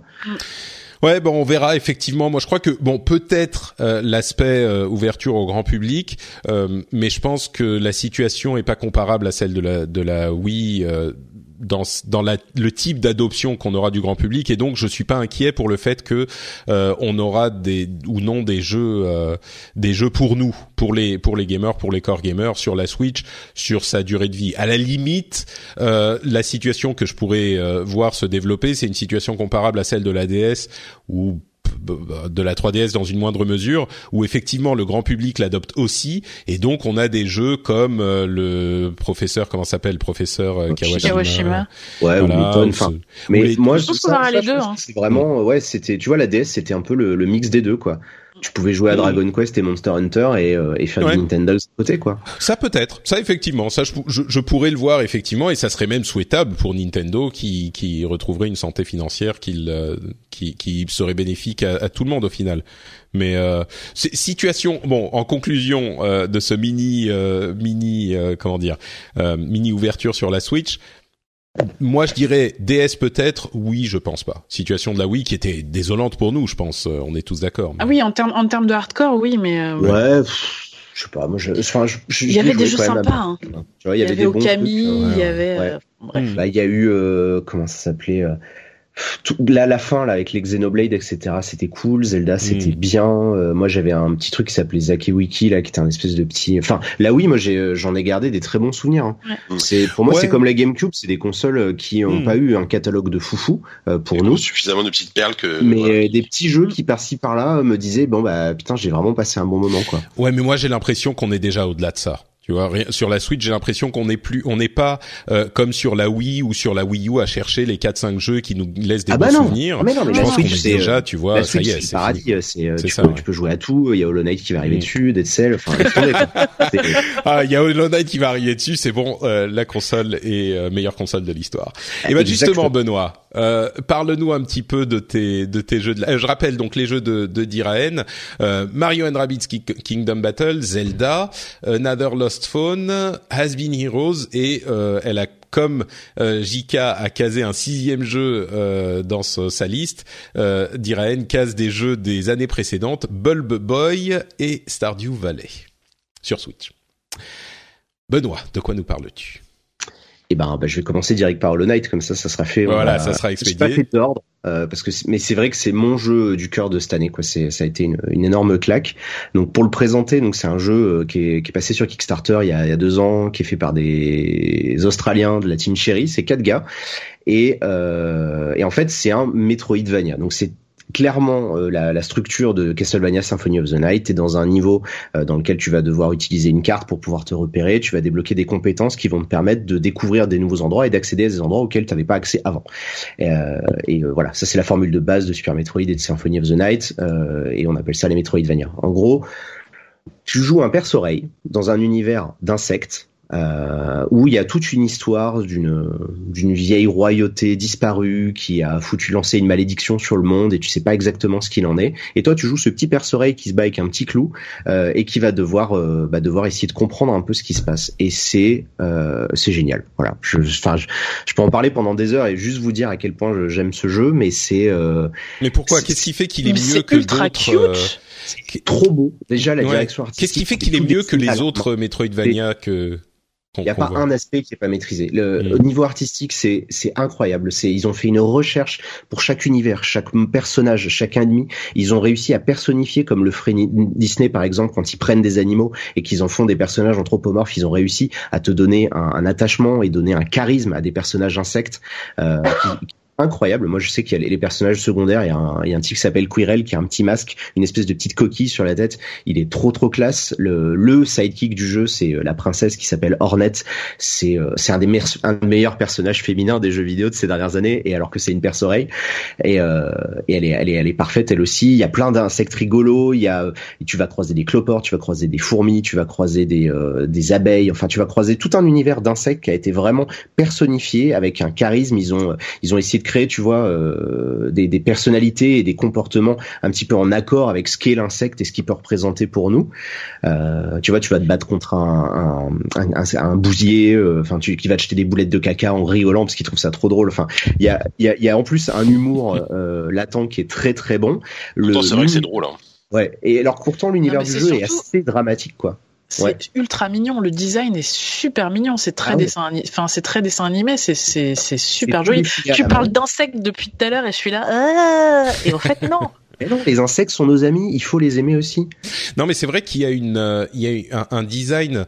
Euh, c'est des insectes, mais ça pourrait être autre chose à la limite. Euh, c'est tellement. Euh, je comprends ce que tu veux dire, Diraine. Quand on dit c'est des insectes qui sont bien, qui sont tellement bien euh, anthropomorphisés, on peut s'imaginer autre chose. Euh, là, c'est vraiment un, un la, la, la, comparaison avec Disney me paraît effectivement très appropriée. C'est ce type. Euh, Moi, ça me fait plus penser à du Miyazaki en fait. Ouais, limite. Alors il y a un peu, il y a un peu ce mm. côté-là aussi. Il y a un peu ce côté-là. Il y a des moments où tu as l'impression de voir du Burton. Enfin, tu sens qu'il y a eu plein d'inspirations et qu'ils ont, ils ont réussi quand même à, à, se créer leur propre identité. Moi, je suis toujours impressionné par le résultat auquel ils arrivent, parce que là, on a juste parlé de la DA, mais au niveau euh, de l'ensemble, ça reste quand même quatre personnes qui ont fait un jeu extrêmement ah, dense. C'est une équipe de quatre personnes. C'est 30 à 40 heures de jeu la première fois fois, euh, sachant qu'il y a eu deux DLC de, dessus depuis pour euh, augmenter encore plus le truc et qui a à terme normalement une, une énorme extension. On pourra jouer Hornet, donc le, on voit le, le voir le point de vue de l'autre personnage.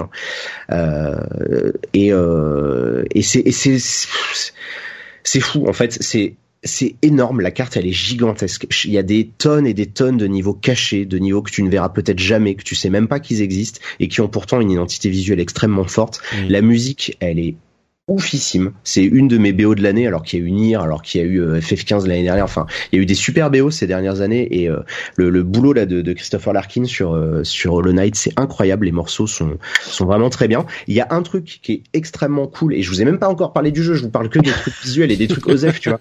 C'est c'est que tous les bruitages ont été faits par les backers sur Kickstarter. C'est des bruitages à la voix. Ils, ils parlent en yaourt et c'est génial. Ça donne une identité au truc. Les gens ils vont faire comme ça. Tu vois, t'as un petit côté au Camille euh, avec des voix bizarroïdes et tous ils ont une voix extrêmement bien identifiée.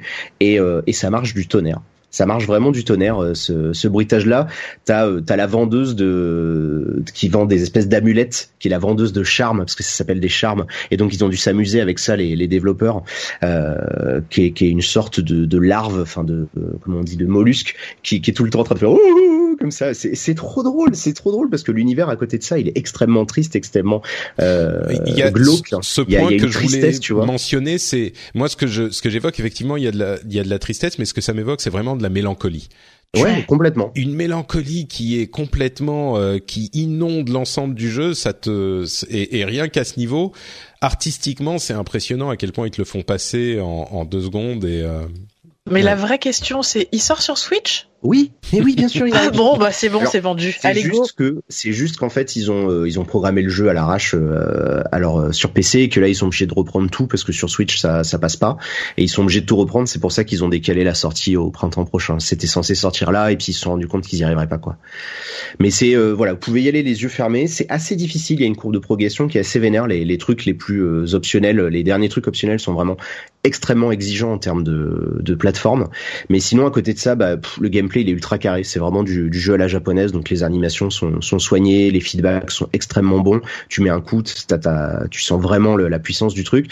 Tous les boss, il y en a des dizaines et des dizaines, ils ont tous euh, des, des, des, déjà les combats sont intéressants, les arènes sont cool, et en plus de ça, ils ont une, une bonne musique, une bonne personnalisation, etc. Il y a des combats de boss qui sont mais en termes de mise en scène, c'est incroyable. C'est vraiment, moi j'ai eu des, des moments, des frissons quoi. Tu vois le boss arriver, et t'es là genre waouh quoi. Moi c'est moi c'est la plus grosse claque que j'ai pris depuis Demon's Souls en 2009 et, euh, et c'est le jeu de la vie quoi maintenant pour moi. C'est vraiment euh, je le refais en ce moment. C'est trop bien quoi. C'est c'est mieux que Super Metroid c'est mieux que Castlevania Symphony of the Night c'est devenu le nouveau standard pour moi. Ça y est le maintenant il y a eux et il y a tous les autres derrière Très bien, donc Hollow Knight, bah, si vous n'avez pas euh, été convaincu par cette euh, euh, description, je ne sais pas ce qui pourra vous convaincre. Les autres jeux, dont. Bah, du coup, Nier. Alors là, c'est. J'avais mis Nier Automata. Je sais que toi, ça va pas te, ça t'a pas parlé du tout. Euh, c'est très particulier comme jeu. Je sais qu'on en reparlera après, mais c'est un jeu. Euh... Ouais. Alors je, je précise. Euh, on va faire pour le, je sais pas, l'épisode suivant ou celui d'après. C'est très difficile de parler de Nier sans le spoiler. Et c'est clairement un jeu qui a marqué euh, le monde du jeu vidéo cette année. Et euh, le, le, moi, c'est ça m'a bon pour tout un tas de raisons et que j'aimerais expliquer, euh, ça n'a pas fonctionné pour moi. Et donc on va enregistrer avec euh, avec Benoît un épisode spécial spoiler slash pour les gens qui n'y joueront jamais, peut-être pour essayer de le comprendre. Euh, donc voilà, on, on, en parlera un moment. Mais il n'empêche, c'est l'un de tes jeux de l'année. Et ah bah oui, oui, je crois le, la moitié des journalistes du monde, c'est l'un des jeux de, de l'année. Donc Vas-y.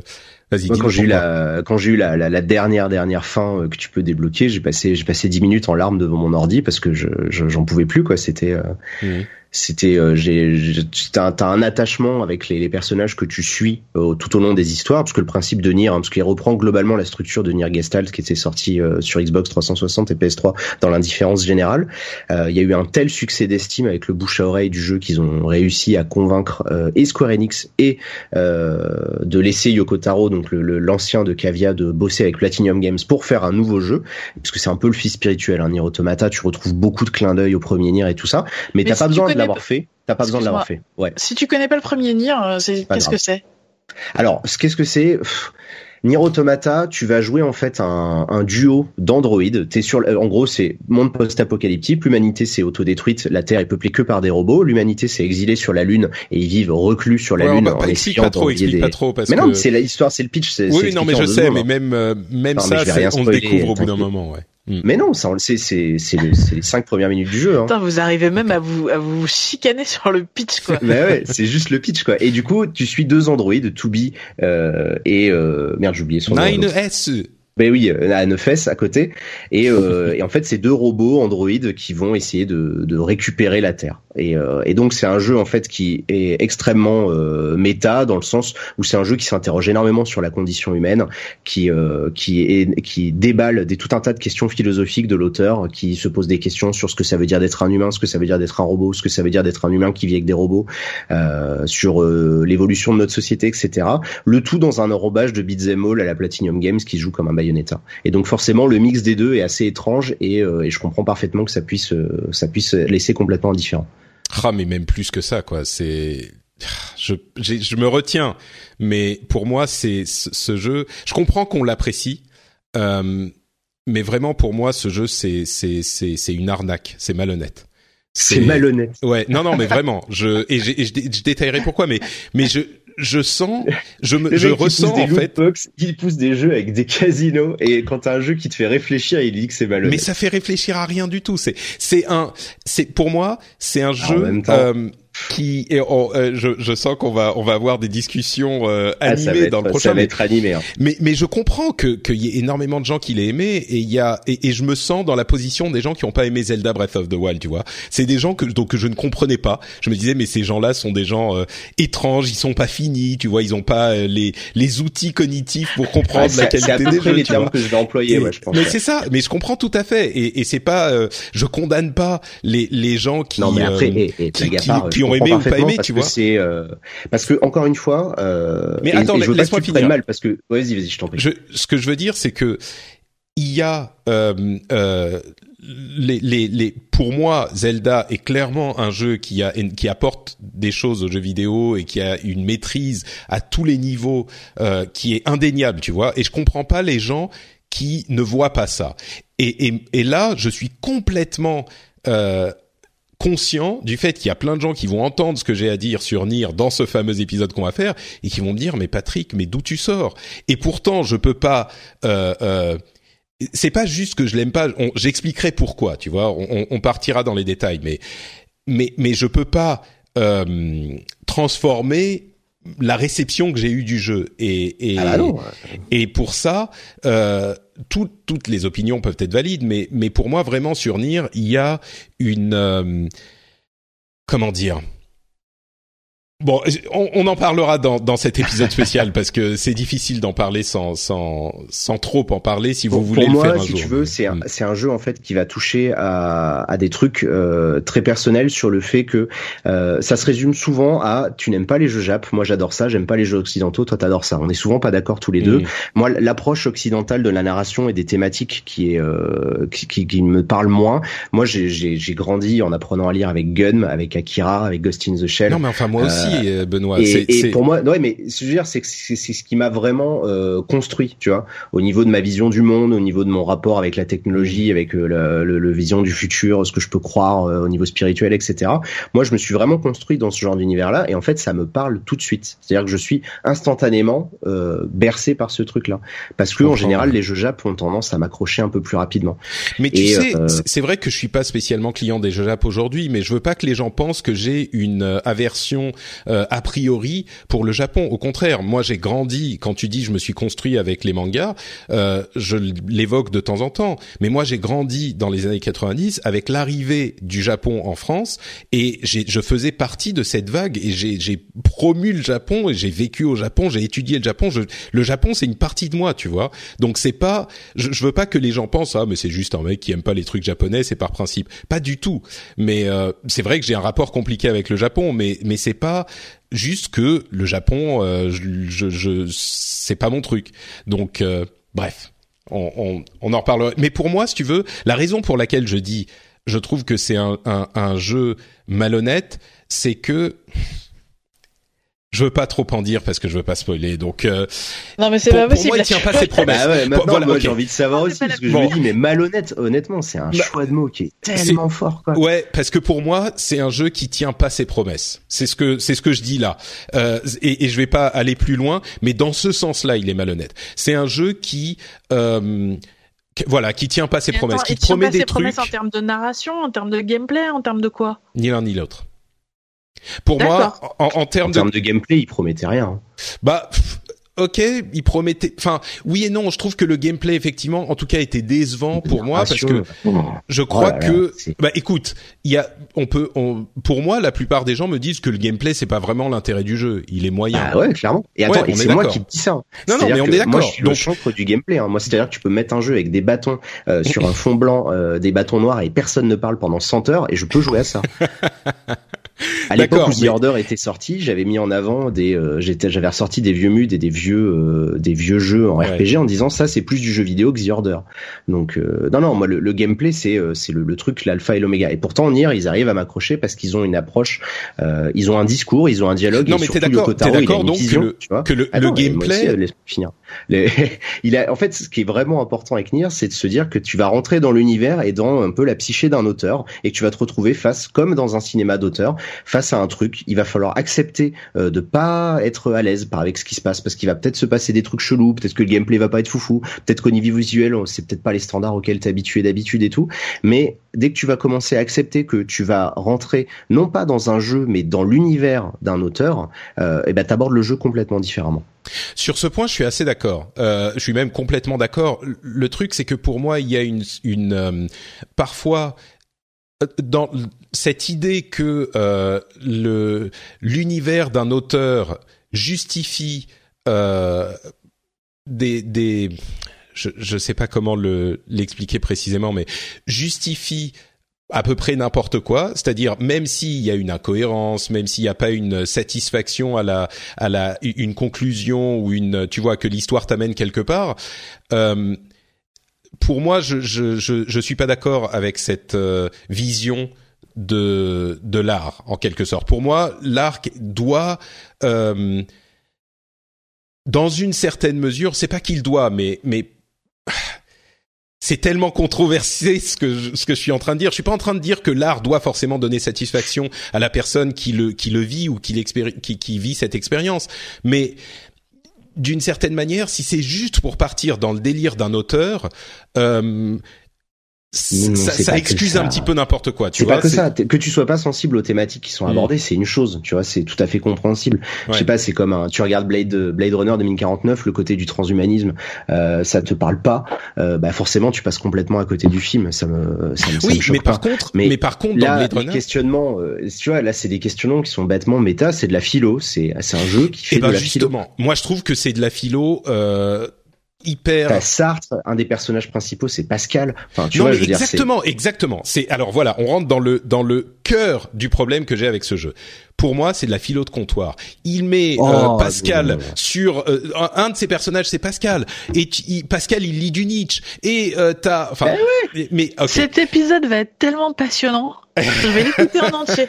Ah ouais, non mais ça va être. Et c'est alors je précise par contre et on va s'arrêter là parce qu'on va on va on va on va partir sur d'autres euh, sur d'autres. Pour moi c'est c'est c'est mais la fin je me la suis prise en, en pleine gueule.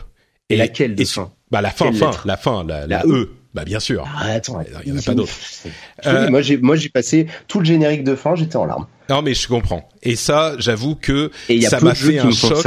Et, euh, Mais mais le euh, problème je chialais comme une madeleine. J'étais là, putain, ben oui, c'est, c'est, c'est fort. Enfin, il faut qu'on en parle tout à l'heure. Mais ouais il faut qu'on en parle et on va en je sais parler pas si et t'as sur tous ce les point. détails de ce qui se passe, ou si t'as, si t'as suivi à peu près euh, ce qui, ce qui se déroule et ce qui se joue quand tu fais ce choix-là. Mais bien sûr Mais évidemment mais c'est ça qui fait que c'est fort. C'est un exemple. évidemment, de ce qu'on- évidemment. C'est tellement Mais- rare dans le jeu vidéo qu'on te laisse faire des choix comme ça. Complètement. Incroyable. Et sur ce point, sur ce point, Benoît, je te rejoins, mais à 200%. Pour moi, c'est une, une, une, une, comment dire, une apothéose du média du jeu vidéo. Il y a quelque chose de, de d'invraisemblable dans ce qu'il a construit sur cette fin E.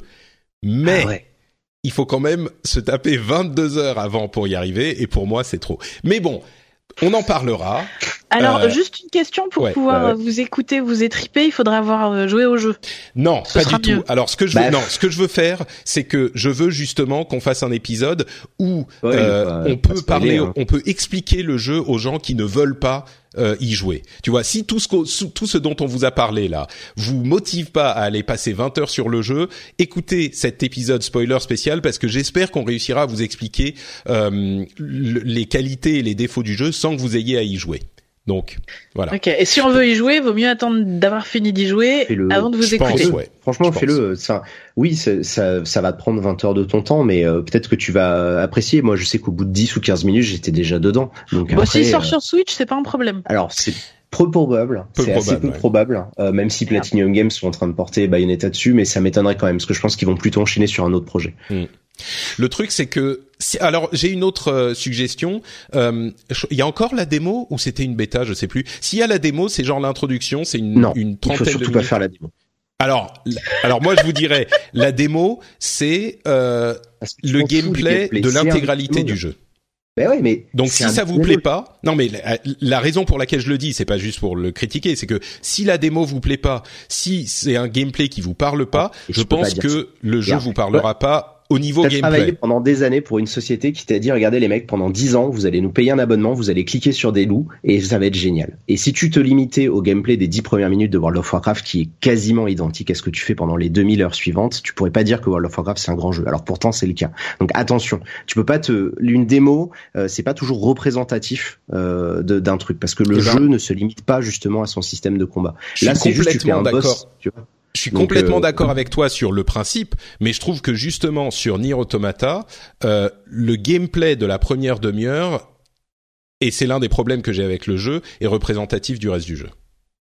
Ouais, et enfin, tu vas me dire que t'es pas d'accord, ok. Mais... euh, Pardon? je peux je peux te citer des milliards de jeux où c'est la même chose hein. Alors, on en parlera dans cet épisode euh, spécial à la suite, parce que effectivement, il y a ce genre de critiques qui peuvent être, et, et plein de gens m'ont dit ah mais regarde, Destiny, c'est exactement la même chose. Oui, mais et pour savoir Plus- ce qu'il y a en plus après ça, le dans le genre philosophie de comptoir et foutage de gueule au niveau narratif Destiny, ça se pose là quoi. mais tout à fait. Mais, mais enfin, de Destiny n'a jamais, genre, n'a jamais. gentil les méchants, il faut tuer les aliens. Mais Euh. Benoît, et qui a dit dans sa vie que Destiny avait une bonne histoire? Mais non, mais justement, et qui que ce soit qui dirait que Destiny a une bonne histoire et avec la bonne narration, été designé comme étant une arnaque, comme étant un jeu addictif, comme étant un jeu avec des putains de lootbox et un fucking casino qui n'est que là que pour soutirer l'argent à aux gens. Destiny 2 Et toi, tu parles d'un jeu qui t'est vendu, il y a pas Benoît, tu as joué à Destiny 2 ou pas Non, non. Ah bah voilà, exactement. Comme à chaque fois Ah, ça va être que les gens, ça va à chaque. Non, fois que les gens Destiny qui 1 et le critiquent 2 et, Destiny attends, et 2, tous les tests de l'univers disent Destiny 2 c'est le 1.5 et il est là sous blister un jour je vais le lancer je vais faire la campagne Destiny en 20 2, minutes, c'est- 10 heures Destiny Et puis- 2, c'est absolument le 1.5. Je suis 100% d'accord. Sauf Voilà. et voire même c'est le 0,75. Sauf que cette histoire de loot, de loot box, ça n'est pas vrai. Et Non, tous les ça- gens ça, qui critiquent la question des loot box, écoute, c'est toi qui en as parlé, c'est pas moi. Tous les gens Oui, qui non, critiquent la question Destiny, des je peux loot te box, citer les autres choses tu veux je peux te parler de Star Wars et je peux te parler de Shadow of War parce que j'y ai joué à ces deux-là tu vois eh ben, Shadow of War, c'est aussi complètement jouable sans, enfin bref. On- tu sais quoi? Je vais parler des deux dans ma liste. Donc, finis la tienne et puis on va y arriver. Patrick, tu es interdit de parler de lootbox maintenant pendant six mois, s'il te plaît. hein. C'est vrai. Bon, du coup, on va enchaîner, effectivement. Euh, bah après, j'ai mis Divinity Original Sin 2, donc tu l'as pas aimé non plus. Bah non, mais tu bien. veux, Divinity, à la limite, euh, Nier, je comprends qu'on qu'on puisse l'aimer, et moi je comprends qu'on puisse me dire, mais non, t'as complètement tort de pas l'aimer. Divinity, c'est juste si t'aimes pas ce style de jeu, bah je suis désolé, moi c'est pas mon style de jeu, euh, c'est c'est juste euh, un, un, un genre de jeu particulier. Si si c'est pas mon genre de jeu, je vais, c'est c'est c'est Là, c'est- plus simple à définir. Voilà, c'est c'est ça. c'est du RPG occidental à l'ancienne. Vraiment à l'ancienne. Ça s'inspire des Ultima, ça s'inspire des Baldur's Gate, etc. Donc c'est toujours le studio belge Larian qui fait du jeu de rôle occidental en tour par tour. On contrôle une équipe de quatre personnages que tu peux soit créer, soit utiliser des personnages qui sont préfaits. C'est extrêmement bien écrit, c'est extrêmement dense, c'est de la lecture non-stop, mais c'est pas Planescape Torment, donc euh, t'as quand même un système de jeu extrêmement intéressant, etc., etc c'est euh, c'est top. Il y a un mode euh, game master à côté où tu peux te créer tes propres campagnes, tu peux te faire du jeu de rôle avec tes potes, tu peux créer des histoires. Ils te donnent accès à l'intégralité de leurs outils, que ça soit des outils narratifs, des outils d'interaction, des outils pour créer des quêtes, pour créer des niveaux, pour créer des personnages, des objets. T'as tous les outils, ils les ont tous filés et tu peux te faire ton propre jeu. Donc par contre, c'est vrai que comme tu l'as dit, c'est un jeu si t'as euh, si t'as pas 1000 heures devant toi, c'est pas la peine d'essayer de le lancer parce que rien que la campagne solo, c'est au minimum 60-70 heures au grand minimum. Par contre, à côté de ça, euh, par rapport aux autres jeux, si vous aviez été déçus, les gens qui nous écoutent de Divinity Original Sin 1 à cause du côté humour omniprésent, ils ont un tout petit peu revu leur copie de ce niveau-là au niveau de l'écriture. Ça reste très second degré, mais on n'est plus dans du poète poète tagada. Euh, Il y a quand même des trucs un peu plus sérieux, donc c'est un peu mieux équilibré, je trouve, et surtout les euh, les histoires des personnages secondaires qu'on peut recruter au fur et à mesure de l'aventure sont très intéressantes et euh, à tel point que j'ai tendance à dire aux gens de ne pas se créer un avatar, de prendre un des persos au pif, de choisir une équipe et de, de voir l'histoire se dérouler parce qu'en plus il y a plein de synergies et d'interactions. C'est très très bien, mais ça prend un temps euh, Mm. colossal. Et Moi j'ai joué 30 heures et j'ai même pas fini le premier chapitre.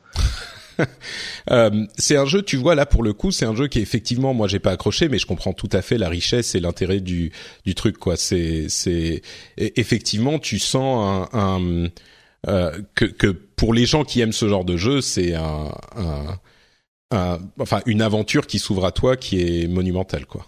Ah bah ouais, c'est inespéré. Ça c'était, enfin tu vois, je veux dire, tous les grands studios qui faisaient ça ont disparu. Euh, BioWare, ça fait longtemps que c'est une vaste blague. Euh, Bethesda, ça a été une vaste blague depuis le début. C'est juste que personne s'en est rendu compte. Et, euh, et du coup, euh, là, tu as enfin un vrai retour à des jeux du niveau de ce qu'on avait à l'époque d'Interplay avec Fallout, avec du Black Hills. C'est pas pour rien d'ailleurs que euh, t'as des, des gens qui avaient bossé sur Fallout qui sont venus rejoindre euh, l'équipe en cours de route. Et euh, voilà, si, si t'es si t'es nostalgique de cette époque, tu vas adorer. Si t'es curieux, tu vas adorer. Si t'as envie d'un jeu que tu peux jouer en coop parce que ça se joue à 4 en ligne, en local, tu peux jouer à deux chez toi sur ta sur ton PC et avoir deux autres personnes. Ça va sortir sur console à terme.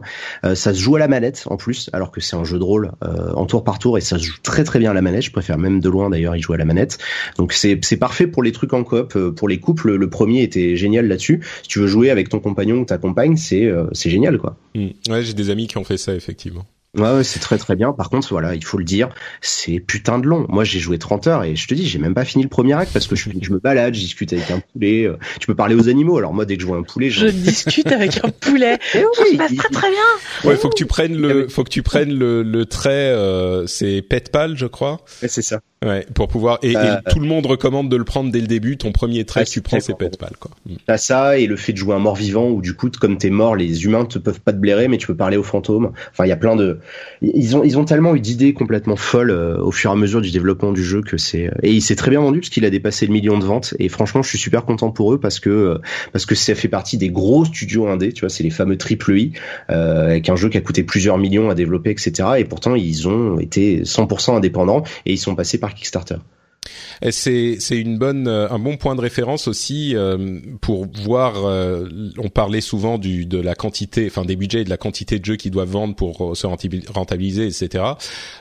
Divinity s'est vendu à un million, gros succès, et Persona a passé le cap des 2 millions et, et c'est évidemment un succès aussi Persona 5. Donc euh, ça donne un petit peu une échelle du type de succès qu'on attend pour euh, des jeux de, de, différents types. Quoi. Évidemment, euh, vous vous doutez bien que si un jeu comme Assassin's Creed ou Call of Duty se vend à 2 millions, c'est un flop monumental. Donc euh, et, bah, justement, quel est parler. Ouais. Voilà. Alors en fait, je voulais, j'avais noté Assassin's Creed Origin en jeu de l'année, mais je voulais faire un, un, un, une espèce de petit plébiscite d'Ubisoft de manière générale. Alors je savais pas que Diren allait être là, donc c'est pas spécialement. Euh, ça, ça je ne suis pas Ubisoft. Hein. mais oui, je sais. Non, mais du coup, en fait, je voulais, euh, je voulais en fait revenir sur l'année d'Ubisoft parce que moi j'ai testé quasiment tous leurs jeux depuis euh, décembre l'année dernière avec Steep. J'étais pour Gamecult, j'ai testé Steep, j'ai testé For Honor, j'ai joué à Assassin's Creed Origin, j'ai joué à Mario Rabbids et je crois j'ai pas joué à Ghost Recon. Et euh, je crois que c'est tous les jeux qu'ils ont sortis ces derniers temps, euh, parce que Red Bull Six c'était déjà plus ancien. Et, et en fait, Spark aussi. Ah, ce Spark, ouais, mais je l'ai pas fait celui-là. C'est moi mon délire. Et, euh, et moi, je suis impressionné par le la, capacité d'Ubisoft à s'être remis en question. Euh, est-ce que c'est euh, à cause du flop de Assassin's Creed Syndicate et Unity? Est-ce que c'est à cause des menaces de de Vivendi? Est-ce que c'est avec une vraie prise de conscience en interne? Mais euh, moi, tu vois, il y a un truc qui m'avait marqué à l'E3 cette année, c'était c'était de voir toute l'équipe qui était sur scène. et ça fait, je crois, deux ans qu'ils font ça maintenant, où où il y a Guillemot qui fait monter toutes les équipes qui sont présentes à Los Angeles, etc. Et je trouve qu'il donne une image Ubisoft dans entreprise qui est tellement à l'opposé de ce qu'on imaginait d'eux il y a encore quelques années et ça se ressent dans leur jeu parce que euh, j'ai mis euh, j'ai mis des bonnes notes à des jeux Ubisoft cette année et l'année dernière et c'était un truc que c'était impossible il y a encore quelques années. Assassin's Creed, j'ai toujours trouvé ça d'une vacuité mais sans fin quoi. Et là Origin, j'ai trouvé ça génial. Je me suis éclaté dessus. Qu'est-ce qui, fait que t'as as fait un tel retournement sur Origins alors euh? Bah, Déjà ils ont changé le système de combat, c'est-à-dire qu'on est on a arrêté les conneries à la Batman et tous ces merdes. Donc on est revenu à un vrai système de combat où les placements, le timing, des choses comme ça sont sont prises en compte. Et surtout, ils se sont, euh, c'est pour ça que j'avais réagi à ce que disait Erwan tout à l'heure, ils ont revu la construction de leur monde ouvert pour pas faire du remplissage pour faire du remplissage, mais vraiment euh, mettre en valeur tout le travail qu'ils ont fait à côté. Il euh, y a pas, il y a pas de secret. Je veux dire, Assassin's Creed d'origine, ils ont sorti, enfin ils vont sortir, je sais plus si c'est fait, leur mode documentaire où tu peux te balader en Égypte sans jouer, sans combat ni rien et parce que tu le ressens. C'est vrai que c'est un monde qui est ultra vivant. Moi, j'avais adoré The Witcher à sa sortie pour ça. Euh, je trouve qu'ils font aussi bien euh, à ce niveau-là. C'est tu te balades en Égypte, quoi. C'est euh, t'es vraiment euh, projeté dans ce monde-là. C'est beau, c'est vivant. T'es pas, euh, on te balance pas des quêtes à la, à la tronche toutes les cinq minutes. Je trouve au contraire qu'on peut vraiment se balader, partir en chasse, aller tuer euh, des hippopotames ou des crocodiles au bord du Nil comme ça tranquillement, sans qu'on t'emmerde avec des quêtes annexes. Il y a un truc que j'adore, qui est qui est extrêmement difficile à faire dans les open world les The Witcher le faisaient pas, par exemple, c'est que tu vois toutes les indications des PNJ sont diégétiques, c'est-à-dire que quand ils vont te dire euh, tiens il s'est passé ça dans tel temple, il faut que tu tournes à gauche dans la troisième rue, c'est vraiment ça qu'il faut faire, c'est-à-dire qu'il y a un rapport entre ce que les infos qu'ils te donnent et le monde du jeu, tu vois.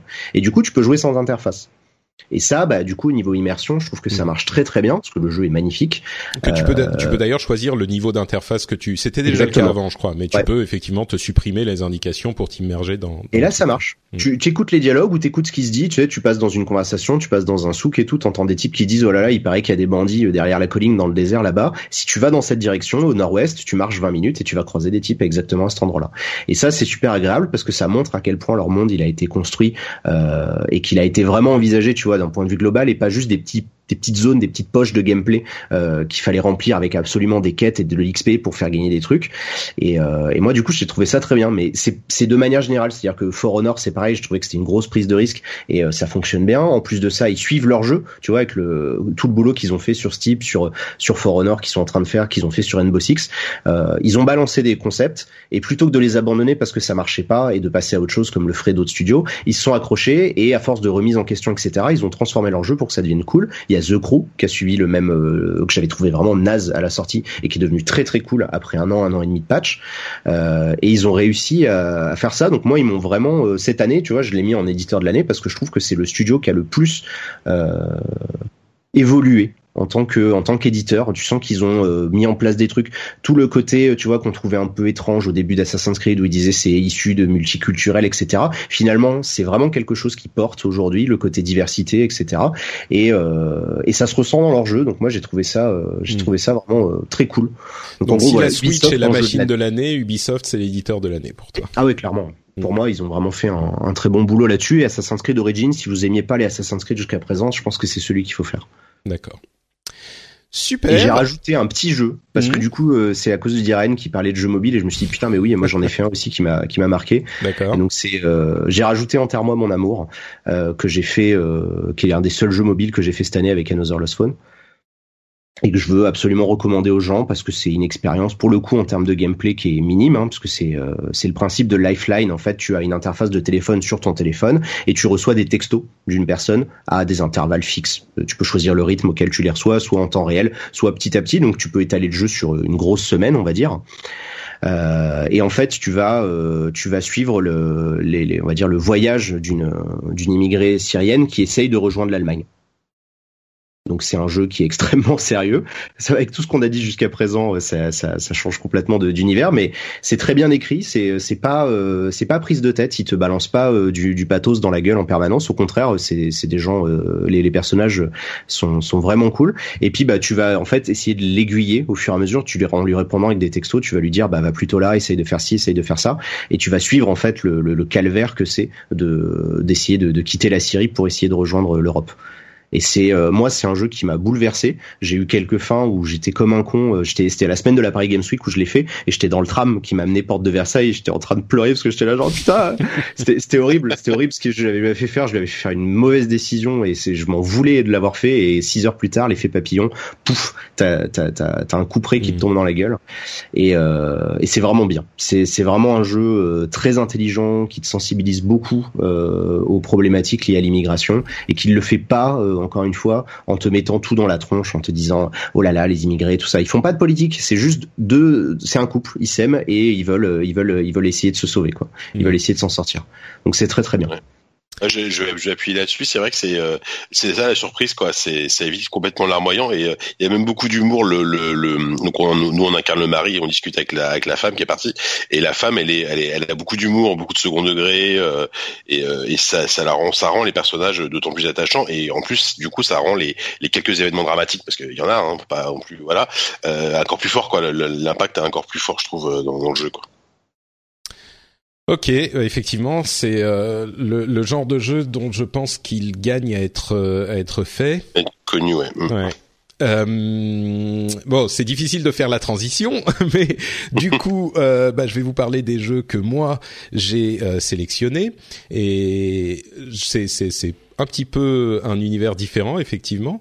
Euh, premier, alors il n'y a pas d'ordre évidemment, mais euh, Mario que je suis le premier à citer. Du coup, je suis un petit peu surpris, mais euh, mais vraiment, il y a bon énormément de qualité au jeu et puis il est sorti plus récemment, donc on en a beaucoup parlé ces derniers temps. Je pense que c'est pas la peine d'en faire euh, euh, tout un fromage non plus, mais ce que je retiens moi avec Mario, c'est euh, la, la la joie qu'il transmet en fait. C'est vraiment un plaisir euh, très basique vidéoludique de de, de transmettre du du bah, de la joie, du plaisir. Et chaque nouvelle euh, nouveau nouvel ennemi qu'on capture, chaque nouveau niveau qu'on réussit à passer, chaque nouvelle lune, bon peut-être pas chaque nouvelle lune, mais certaines lunes qu'on réussit à obtenir euh, sont un vrai euh, euh, mini accomplissement. Et puis et c'est pas vrai qu'il y a que de la facilité. Il y a de la facilité aussi parce que il y a euh, beaucoup de hum, comment dire il est pensé je pense pour la version portable de la console euh, qui fait qu'on peut allumer sa console euh, jouer cinq minutes euh, entre deux stations de métro et euh, accomplir quelque chose donc trouver une lune ici ou là. Mais il y a aussi des lunes qui sont pas évidentes à faire. Il y a des épreuves des courses des machins qui sont pas évidents à faire. Et euh, et, et c'est juste le, le, un Mario plus ou moins open world qui s'offre complètement aux joueurs et euh, pour lequel chaque euh, euh, moment est un plaisir à mon sens.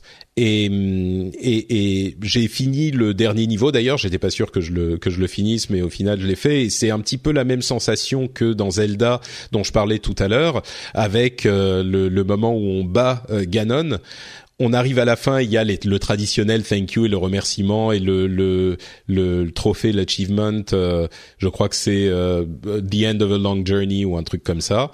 Euh, et c'est surtout c'était un pari qui était pas évident pour Nintendo qu'il réussirait. Enfin, il n'était pas évident que Nintendo réussisse le pari parce qu'on était tous un petit peu sceptiques quand on a vu euh, arriver le New Donk City et le, les différents types d'interactions de Mario, etc.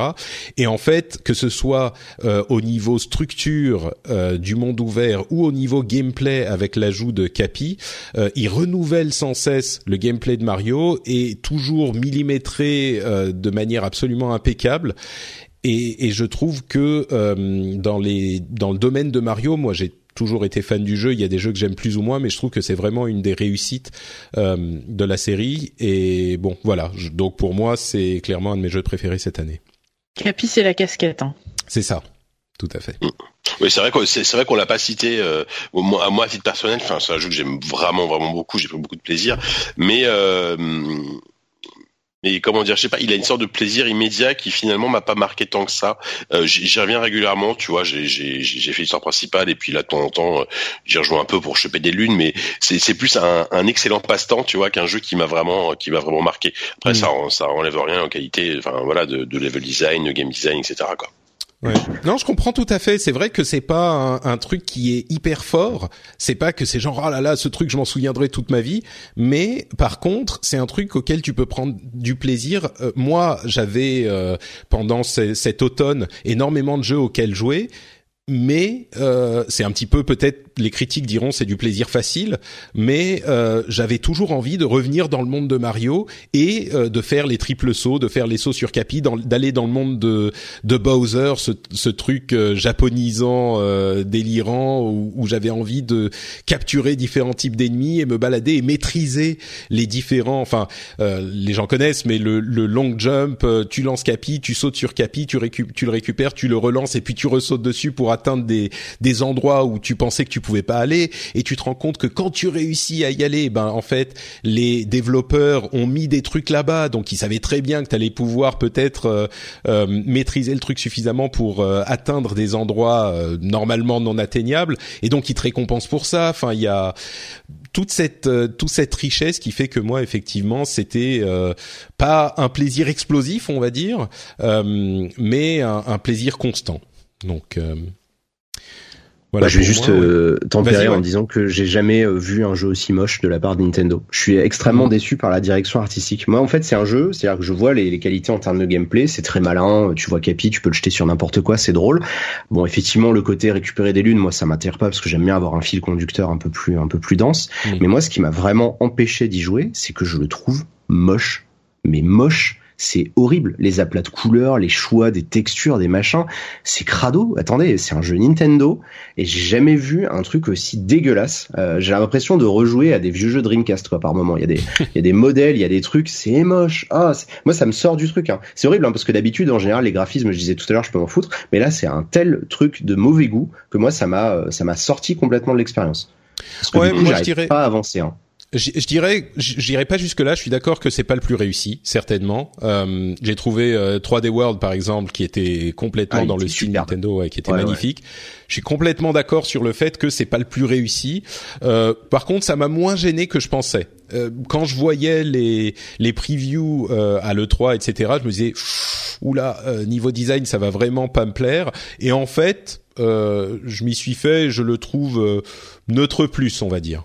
Mais, mais je suis bah, d'accord, c'est pas. C'est c'est très rendant de si, je trouve. Je trouve qu'il y a des niveaux qui sont très mignons. Euh, bah, je trouve que bah, genre le, niveau du désert, Udon City, les environnements un peu classiques sont sont pas artistiquement incroyables, mais c'est super propre. Et c'est vrai qu'il y a des moments, il y a, il y a des certains niveaux, il y a des choix de couleurs, de de wow, ça t'agresse quoi. Faut, mmh. faut ah aimer le, faut, faut quand même aimer le fluo et euh, ce genre de couleurs quoi. Ouais.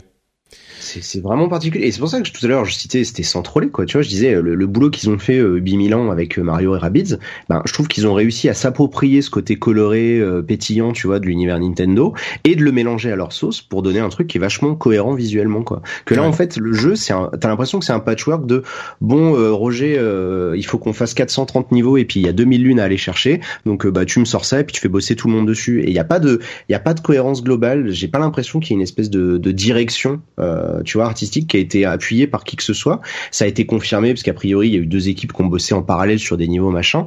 Et je trouve que ça manque. Et moi, ça me déçoit en fait de la part de Nintendo parce que c'est vraiment le dernier studio euh, que je m'attendais à voir faire ce genre de choix là en fait, de se dire bon bah on peut on peut abandonner ce côté-là.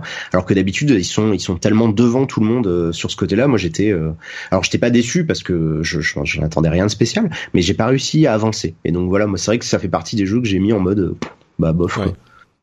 Ouais, ouais, bah écoute, euh, je comprends effectivement ce, ce genre de critique, même si moi je l'ai, je, je, ça m'a pas gêné autant que toi. Je comprends effectivement que ça soit euh, un, un, un, point négatif euh, sur le jeu pour certains. Même Et si maintenant, moi, on. Non. Zelda, bon, bah, on en a déjà beaucoup parlé. Pour moi, effectivement, c'est un jeu de l'année. Wolfenstein 2, qui oui est. Euh... T'as bon. vu, ça marche à chaque fois. Ouais, super. Celui-là, j'ai failli le mettre aussi. Hein. Il était pas loin. Ouais, clairement. Non, Benoît, non, c'est pas ton truc? Non, je l'ai pas fait. J'ai juste ah, pas fait. J'ai pas le temps, quoi. Donc euh, j'ai vraiment envie, hein, mais. Euh, ouais, bah c'est vraiment, euh, c'est vraiment. Alors là, ça fait partie de ces jeux où le gameplay est clairement pas le l'attrait principal. Euh, il est, il est simple. Moi, il m'a plu, mais bon. Et là, ça passe comme par hasard. Non bah, mais après, enfin tu vois quand tu dis c'est clairement pas le gameplay principal, ça dépend si t'aimes désinguer des gens. Si c'est, enfin moi c'est ça qui, me plaît mm. dans, dans, dans Wolfenstein, c'est de faire exploser des têtes quoi. Non bien sûr, mais ce que je veux dire c'est que le gameplay est pas euh, le point fort du jeu et c'est pas un truc qui est hyper ah, inventif. C'est pas innovant, c'est pas. Voilà, oui, oui. c'est pas. Tu vas pas oh, recommander oh, efficace, le jeu quoi. pour. Euh, FPS, voilà, c'est. Ouais. Non mais c'est un... oui c'est un FPS. Moi j'ai trouvé que les parties stealth, il euh, y a plein de gens qui détestent. Moi je les ai trouvées pas si mal. Euh, et puis bon effectivement il y a un truc, il y a un côté jouissif au fait de prendre tes deux euh, M16 et de massacrer du, du nazi euh, bah ouais. par pelleté. Je suis complètement d'accord. Mais à côté de ça, euh, il y a tout le côté narration, tout le côté euh, les scènes de, de l'histoire qui sont euh, hyper bien réalisées. C'est un niveau euh, limite, c'est du c'est du euh, Naughty Dog quoi. La, la le motion capture, euh, le, le, jeu des acteurs est hyper bon. Et en plus de ça, il y a un côté pulp. Je crois que quelqu'un le décrivait comme un film de Tarantino. Il y a un petit peu de ça. Ça va tellement loin dans le dans le le surprenant et n'importe quoi. Euh, c'est il y a il y a plusieurs moments où tu dis mais oh là là mais c'est mais je crois pas à ce que je viens de voir quoi.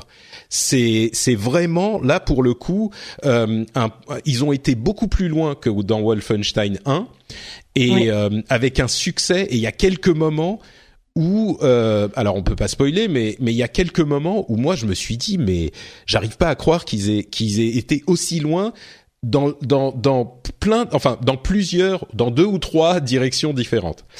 Et euh, et pour le coup c'est vraiment une réussite quoi. Il y a enfin les, les, dernières scènes, euh, quand c'est pas, il y a une scène où euh, c'est quelqu'un d'autre qui a deux mitrailleuses et qui explose tout et il y a du sang partout. C'est, c'est, enfin, c'est magnifique quoi. Et bref, c'est vraiment un, un, un, jeu particulier.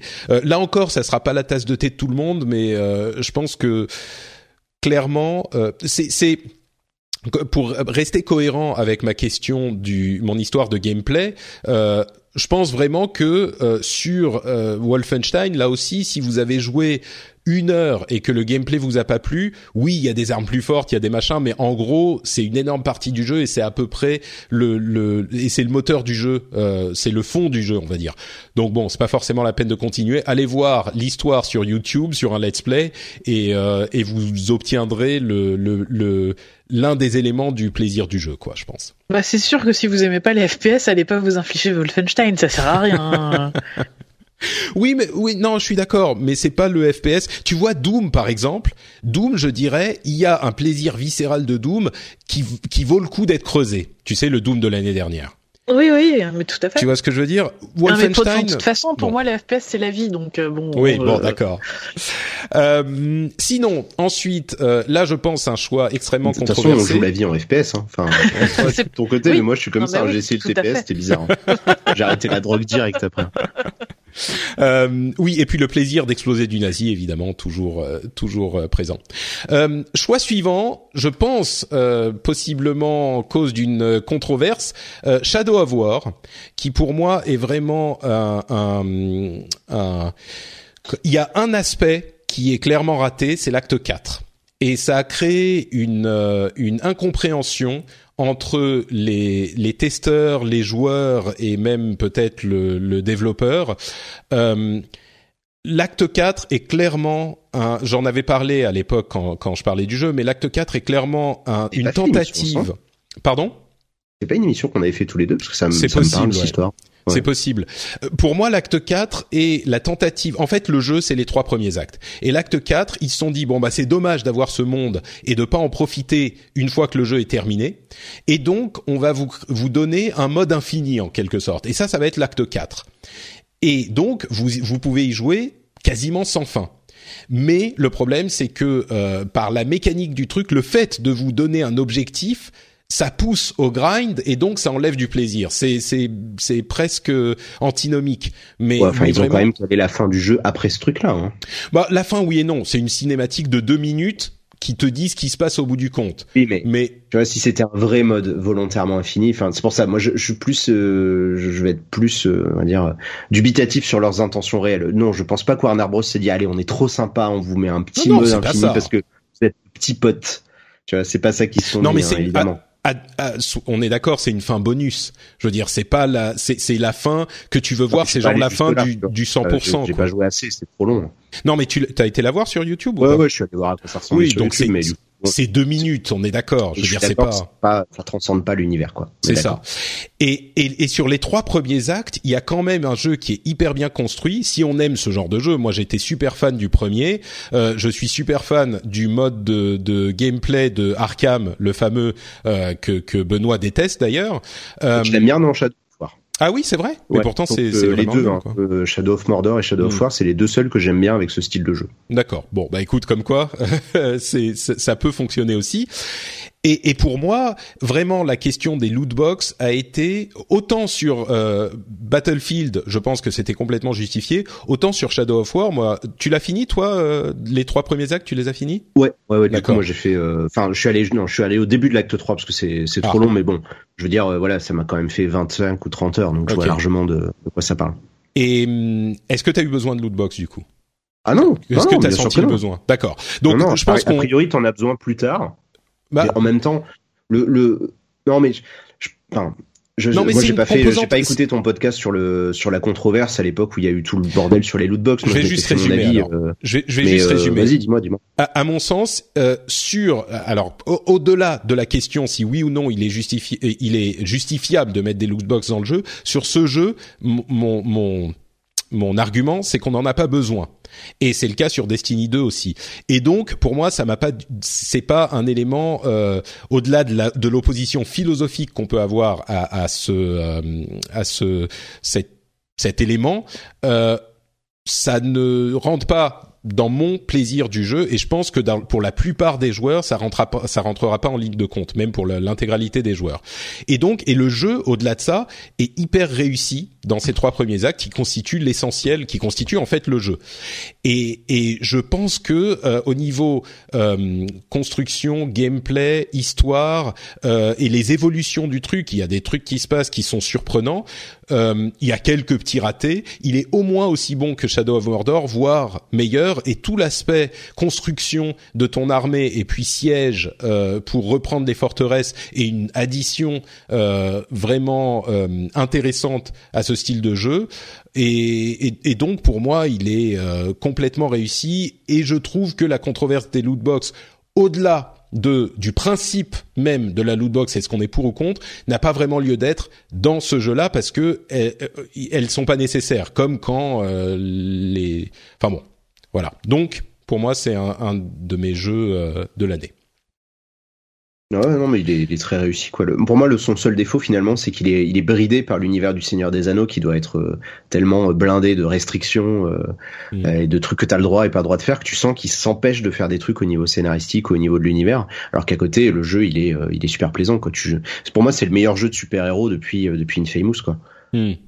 Oui, c'est vrai que euh, beaucoup de gens disent ça. Moi, j'apprécie l'univers du Seigneur des Anneaux, mais il y a plein de gens qui disent carrément ils auraient dû s'en départir entièrement et, et juste faire. S'ils y arrivaient, je pense qu'ils mm. pourraient nous faire un truc incroyable parce que tu sens qu'ils ont euh, parce que justement tout à l'heure on parlait de narration un peu émergente là tout leur système de Nemesis c'est euh, c'est sur ça que repose le jeu et c'est génial euh, et si justement ils pouvaient le faire dans un autre truc un truc à eux ou peut-être sans les, les limitations que doivent leur imposer les ayants droit du Seigneur des Anneaux putain mais ça devrait être fou quoi ça devrait être complètement fou bah peut-être qu'on verra ça pour leur prochain jeu. Hein. Ils ont amené une conclusion quand même assez définitive à à ce. Euh, encore que ils pourraient raconter des trucs au milieu, mais mais bon, les, les bref, le jeu moi m'a vraiment beaucoup plu. Je pourrais en parler longtemps, mais euh, c'est une c'est une vraie réussite à mon sens.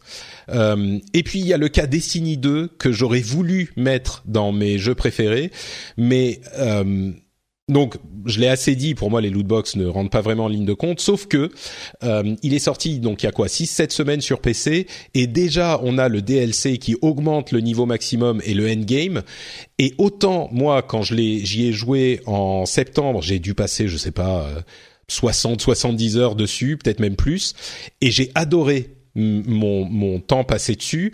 Euh, et il y a une bonne partie qui était en endgame, dans les événements publics, dans les strikes, etc. Euh, pour moi, même si, euh, contrairement au premier, il n'y avait pas de motivation pour continuer à jouer des centaines d'heures, bah là, on s'était arrêté à, euh, on va dire, 70 heures. Bah, 60 euros, ça vaut quand même 70 heures de jeu, je pense. Euh, en tout cas pour moi. Le, le, la déception en fait vient du fait que bon bah il y a encore un, un DLC comme dans le premier mais encore plus qui limite l'accès au endgame donc si vous achetez le jeu aujourd'hui, bah il faut soit acheter le DLC, soit vous êtes coupé du endgame. Ça c'est un petit, c'est carrément frustrant. En plus de ça, lootbox important ou pas, ils ont ce modèle économique en plus euh, qui devrait amener une certaine latitude euh, financière au studio. Et malgré ça, ils ont aussi le DLC qu'il faut payer en plus et une partie du endgame qui était accessible dans le 1 même sans avoir acheté le DLC et ben là dans le 2 il est plus accessible. Donc ça commence à faire beaucoup. Et en plus de ça je trouve que euh, Budgie a fait des erreurs dans la construction du jeu. On a l'impression qu'ils ont complètement oublié ce qu'ils avaient appris avec le premier et qu'ils avaient corrigé de façon magistrale avec la vraie première extension, pas le DLC, donc The Taken King, l'année suivante. Et The Taken King avait des secrets, des trucs à fouiller dans l'environnement, des trucs à découvrir euh, dans, dans, sans aide et que les joueurs allaient euh, en communauté explorer et, et fouiller et, et, et chercher et ça faisait une, euh, motivation pour continuer à jouer au-delà du système de d'objets qui était mieux conçu pour la motivation euh, sur le endgame. Et tout ça, on a l'impression qu'ils l'ont complètement oublié. Ils ont fait des erreurs magistrales euh, qu'ils n'avaient même pas fait dans le 1. Ils ont corrigé certains aspects, mais ils en ont modifié d'autres qui ont clairement, comment dire, diminué la motivation des joueurs. Donc pour moi, il y a au final, euh, si vous l'aviez acheté au moment où on en parlait au lancement, je, pense que ça valait le coup. Aujourd'hui, je peux pas vraiment le recommander et ça me brise le cœur parce que euh, Destiny a, a, un potentiel important et, et du coup, j'en ai marre de me dire ça sera le prochain qui sera bon. Euh, sur The Taken King, il était très bien par rapport au 1, mais il y avait des choses qu'il fallait continuer à développer. Et puis le 2, là, avait des, des éléments qui étaient vraiment décevants. Et donc peut-être que le 3, dans deux ans ou ce que c'est, réussira à enfin euh, faire un jeu qui est qui satisfait peut-être pas tout le monde, mais qui satisfait ses joueurs pleinement. Mais mais moi, je suis, je me dis, il y a tellement d'autres choses à faire, c'est pas vraiment la peine de de de se forcer avec Destiny 2. Du coup, je peux pas vraiment le mettre dans mon dans mes jeux préférés, même si objectivement, au moment où il est sorti, il était absolument euh, un, un, moment de plaisir intense. Mais ce jeu n'existe plus parce qu'il y a eu le DLC qui est venu repousser le endgame. Donc, euh, Ouais, sais, les jeux où il te faut un PDF pour savoir ce que tu dois acheter, pas acheter déjà de base, c'est pas bon. Hein. Bah, tu sais, oui et non. Franchement, sur Destiny, c'est ton truc là où t'as expliqué, euh, t'as des DLC, mais t'y as pas le droit. Alors du coup, tu peux pas faire ci, tu peux pas faire ça. Ah bah c'est ça. Oui.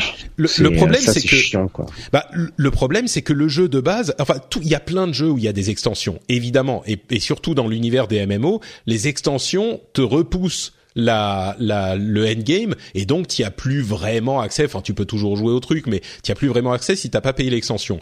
Mais les extensions, elles arrivent tous les ans, tous les deux ans, voilà. C'est pas tu me dis, si en trois semaines ils ont déjà complètement foutu le truc à terre. Euh. Bah surtout que le la version PC était sortie six semaines après la version console. Donc de fait, si t'as acheté le jeu euh, sur PC, t'avais six semaines pour finir le truc et pour explorer un petit peu le endgame et avant qu'il soit repoussé et qu'il soit derrière le, le, le DLC. Donc euh, bon, c'est c'est clairement clairement euh, décevant. Donc euh, même si j'ai pris énormément de plaisir, il y avait énormément de, de qualité.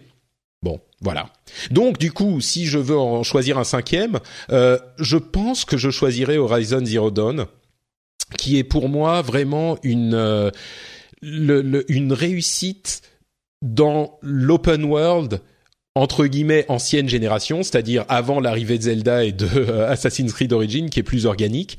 Mais au-delà du fait que ça soit un vrai open world donc auquel on prend énormément de plaisir, je trouve que les systèmes de jeu euh, avec les les ennemis, les machines dont on peut enlever des morceaux avec ces différentes euh, ces différents arcs et ces différentes munitions fonctionnent vraiment bien. Donc au niveau gameplay, c'est hyper plaisant. Et puis le l'aspect euh, sandbox, enfin parc à thème est hyper réussi. Tu peux aller picorer, faire un petit peu de ci, un petit peu de ça, euh, euh, comme tu veux, et tu es, tu peux passer énormément de temps dans le jeu et y prendre beaucoup de plaisir et puis surtout la manière dont ils construisent ce monde post-post-apocalyptique est hyper cohérente et hyper réussie. Euh, J'en suis aux deux tiers du jeu, je dirais. Euh, donc j'ai pas en, en, la fin, toutes les clés à la fin, mais déjà ce que j'ai fait jusqu'à maintenant est complètement euh, convaincant et, et c'est une réussite, je dirais, un petit peu plastique, un petit peu peut-être même un petit peu froide parce que ça répond vraiment aux formules des triple A euh, auxquelles on est habitué. Mais pour moi, c'est pas forcément un, défaut. Euh, c'est juste que c'est un autre type de jeu et, dans ce domaine, il est hyper hyper réussi. Donc, euh, je le mettrai dans mes jeux préférés. Donc voilà. Au-delà de ça, je suis complètement conscient qu'il y a énormément de jeux de qualité et je crois que la liste qu'on a fait nous nous le montre. Enfin, je, on a peut-être un jeu qui se retrouve chez plusieurs personnes, c'est Zelda. Euh, mais à part ça, on a tous des jeux différents, je crois. Il y en a pas deux qui ont dit deux fois le même nom de jeu. Euh... puis en plus, enfin, moi je sais que j'en ai un tas d'autres auxquels j'ai joué que j'ai trouvé ouf, mais cette année c'était c'est n'importe quoi. Hein. Enfin, et encore Horizon, c'est rigolo parce que tu vois, il est sorti trois semaines après, il s'était pris dix ans dans la tronche et euh, on le renvoyait, euh, on le renvoyait euh, matresse parce que Zelda venait d'arriver. Et tu t'arrives quand même à t'en souvenir parce qu'il a quand même réussi à, à, apporter un truc, comme tu disais, cet univers, le personnage d'Aloy qui est vachement bien construit, etc. Et puis tout ce côté, moi ça m'a rebalancé dans ce bouquin pour les mômes là qui s'appelle New York, qui est exactement l'univers dans lequel on évolue, donc une, une, super civilisation qui a tout détruit et on se retrouve juste au milieu des machines comme à l'âge de pierre. Et ça, c'est c'était génial hein, de me balader là-dedans, c'était génial. Alors pourtant, je me suis fait chier comme un rat mort dans ce jeu, et pourtant me balader, c'était génial.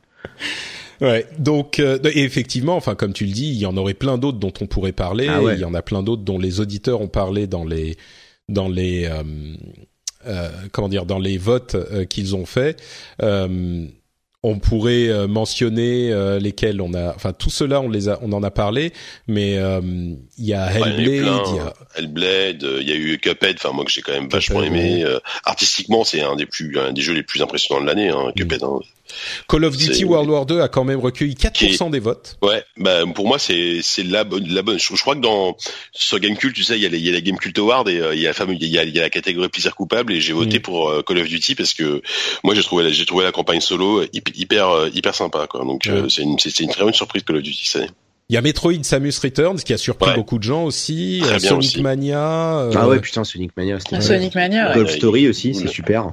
Ouais, sur, Switch, hein, de toute façon. Euh, sur Switch. Il y a eu, euh, sur Switch. Ouais, putain, Overcooked, c'est tellement drôle aussi. il y a eu, euh, de toute façon, la Switch pour ça, c'est, il y en a, il y en a partout, quoi. Ça déborde, hein, déjà.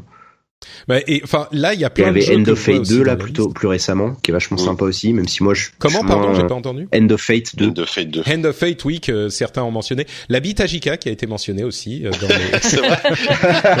ah, c'est un jeu intemporel. Ah, tous les ans, voilà, tous les ans c'est la même chose. Il y a, il y a un euh, DLC qui arrive d'ailleurs bientôt. euh, il y a, euh, ah oui, est-ce que c'est une annonce? Non, non. Euh, d'accord. Euh, les, il y a Hob aussi que je dois mentionner, euh, que j'ai chopé en solde, euh, qui était euh, le jeu de Runic qui a malheureusement fermé. Quel, pardon? Hob.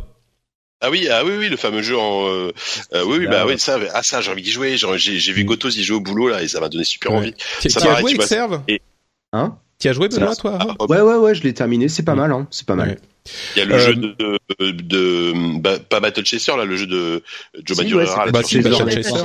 Il y a SteamWorld ça va arriver sur Switch aussi. Il y a SteamWorld, il arrive, il arrive normal. Ils ont des difficultés à le, à le, mais il, y a Prey qui était bien sympa. Il y a effectivement. Enfin. Après, Dishonored, le, le DLC Dishonored. Enfin, c'est. Oui, il paraît qu'il est top celui-là en plus. Il paraît ouais. Enfin, moi, tous ceux qui m'en ont parlé m'ont dit qu'il était mieux que le 2, parce que j'étais un peu déçu de Dishonored 2. Euh, Apparemment, non, le Insider, il paraît qu'il est top, quoi. Ouais je l'ai, je l'ai, je l'ai moins aimé que le 2 quand même, mais bon, après, ah ouais. Ouais, ouais, ouais. Je trouve, je trouve que l'histoire était moins intéressante, mais après c'est, ouais. c'est, une question de goût. Hein. Euh, ouais, mais en fait, il y a eu tellement de trucs et puis il y, a plein de jeux auxquels tu passais à côté, quoi. Enfin, Timbleweed Park. Timbleweed Park. Ah, j'ai pas fait, tiens. Ah, j'avais oublié, tiens, tu vois, celui-là. C'est, c'est fou. Bon, en fait, je vais refaire mon top, tiens. il y a plein de trucs. Et en plus, là, moi, je suis en train de regarder ma liste de Steam. C'est des jeux que j'ai lancés récemment. J'ai déjà plein de jeux pour 2018 qui sont en train de devenir complètement foufou. Euh, parce que j'ai, plein de trucs en early access ou en mhm. preview euh, et tout. Il y a déjà des tonnes de trucs qui s'annoncent, quoi. Donc, euh...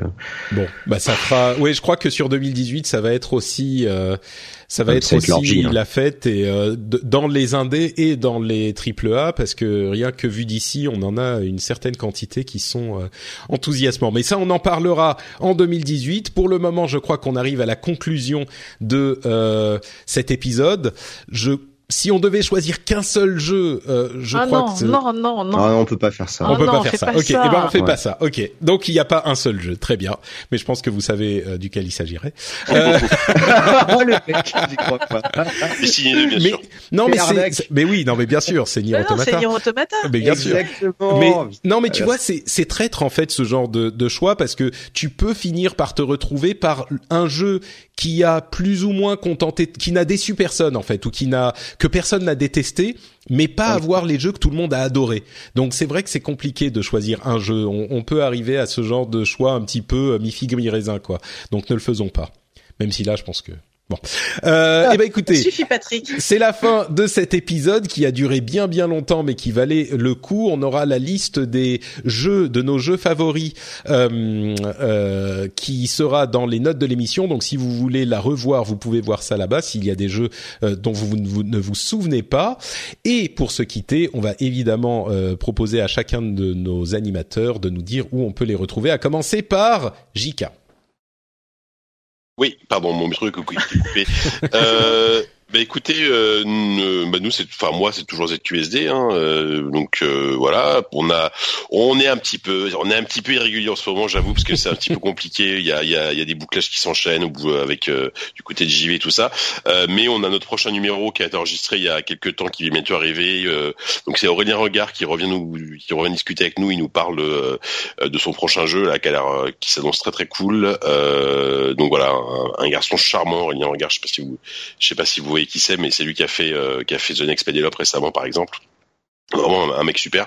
Euh, voilà, et puis sinon sur les numériques, hein, euh, toujours pour des sujets un peu plus high-tech slash hardware. Magnifique, d'Irène. Euh, moi, vous me retrouvez partout sur les réseaux sociaux et sur ABCD, le podcast des parents, des tontons et des tata geeks, parce qu'on s'est rendu compte qu'on avait de, on avait pas tant de parents que ça qui nous écoutaient, mais plutôt des, des, geeks avec euh, avec des enfants un peu autour euh, qui gravitaient. Et puis euh, on a notre épisode de Noël qui devait sortir le week-end dernier, mais qui va sortir cette semaine, dans lequel on retrouve d'ailleurs Erwan Cario. Donc c'est un épisode qui est pas du tout représentatif de ce qu'on fait, mais c'est l'épisode où on, on, on, fait des bêtises Donc il, est très long et très fou. Et, et sinon, nous, ABCD, c'est tous les mois avec Sophie qu'on retrouve aussi dans ZQSD. Dans ZQSD, ouais, c'est la même maison. C'est la même famille. Mmh. Magnifique. D'ailleurs, super, super dernier numéro là avec Lolita Séchant là, je, je tiens à vous le dire. Euh, qui était vraiment, vraiment, je sais pas, non, oui, c'est le dernier où il y a, il y a le Christmas Special qui arrive, c'est ça là. Oui, oui, c'est le dernier qui est en ligne. Notre dernier invité de l'année, c'était Lolita Séchant qui est venu nous parler de, de bande dessinée. Ouais, c'est vachement, vachement intéressant. À écouter. Euh, Benoît. Oh bah, moi comme d'hab, euh, je suis sur Gamecult et jeuxvideo.com. les deux sites. Je teste des jeux de merde pour Gamecult et je stream des trucs sur euh, sur jeuxvideo.com le dimanche soir et puis après bah, je suis toujours sur euh, sur Twitch et YouTube et Twitter à à dire de mal de, de certains trucs que toi t'aimes bien. C'est pour ça qu'on t'aime. Très bien. Et, et ben écoutez, merci à vous tous. Pour ma part, c'est Note Patrick sur Twitter et sur Facebook. Et euh, vous pouvez retrouver cette émission sur FrenchSpin.fr et vous y retrouvez aussi le rendez-vous tech. Si vous aimez l'actualité technologique, vous pouvez écouter cette émission qui vous la résume toutes les deux semaines. Euh, il y a d'ailleurs des, des, des changements qui vont arriver bientôt dans l'univers euh, des podcasts de French Spin, mais je vous en, je vous en parlerai. Euh, ce qui est encore plus important, c'est l'épisode qui arrivera, je pense, après celui-ci, je suis pas sûr, mais je pense, euh, celui sur Nier Automata, qu'on va, euh, avec une conversation qu'on aura, euh, Benoît et moi, qu'on va garder civilisée et... je me prépare. c'est ça. mais vraiment, un, un, jeu qui vaut le coup. Et, et mon idée, ça sera d'essayer de, de diese le, de proposer cette explication aux, aux, gens qui ne veulent pas passer le temps dessus, euh, et bien sûr d'en parler euh, en, sans crainte de spoilers euh, divers. Donc bon, ça, ça sera un, un épisode à venir qui j'espère vous plaira aussi.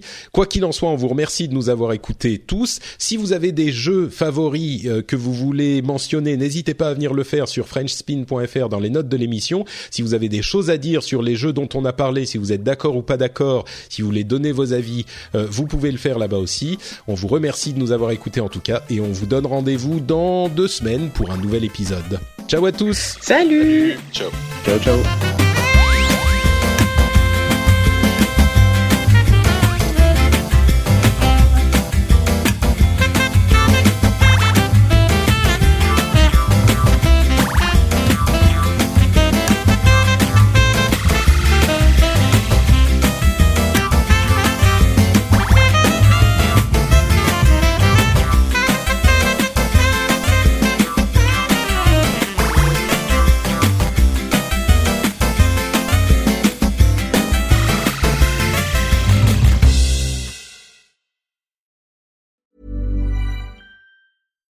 Hi, this is Bachelor Clues from Game of Roses, of course, and I want to talk about Club Med.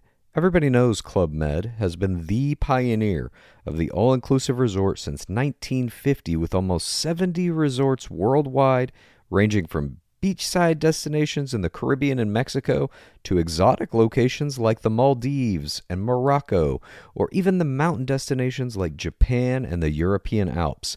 Dine on delicious gourmet cuisine, enjoy more than 20 activities, and make memories with your family. For more information, visit clubmed.us or call 1 800 Club Med or your travel advisor.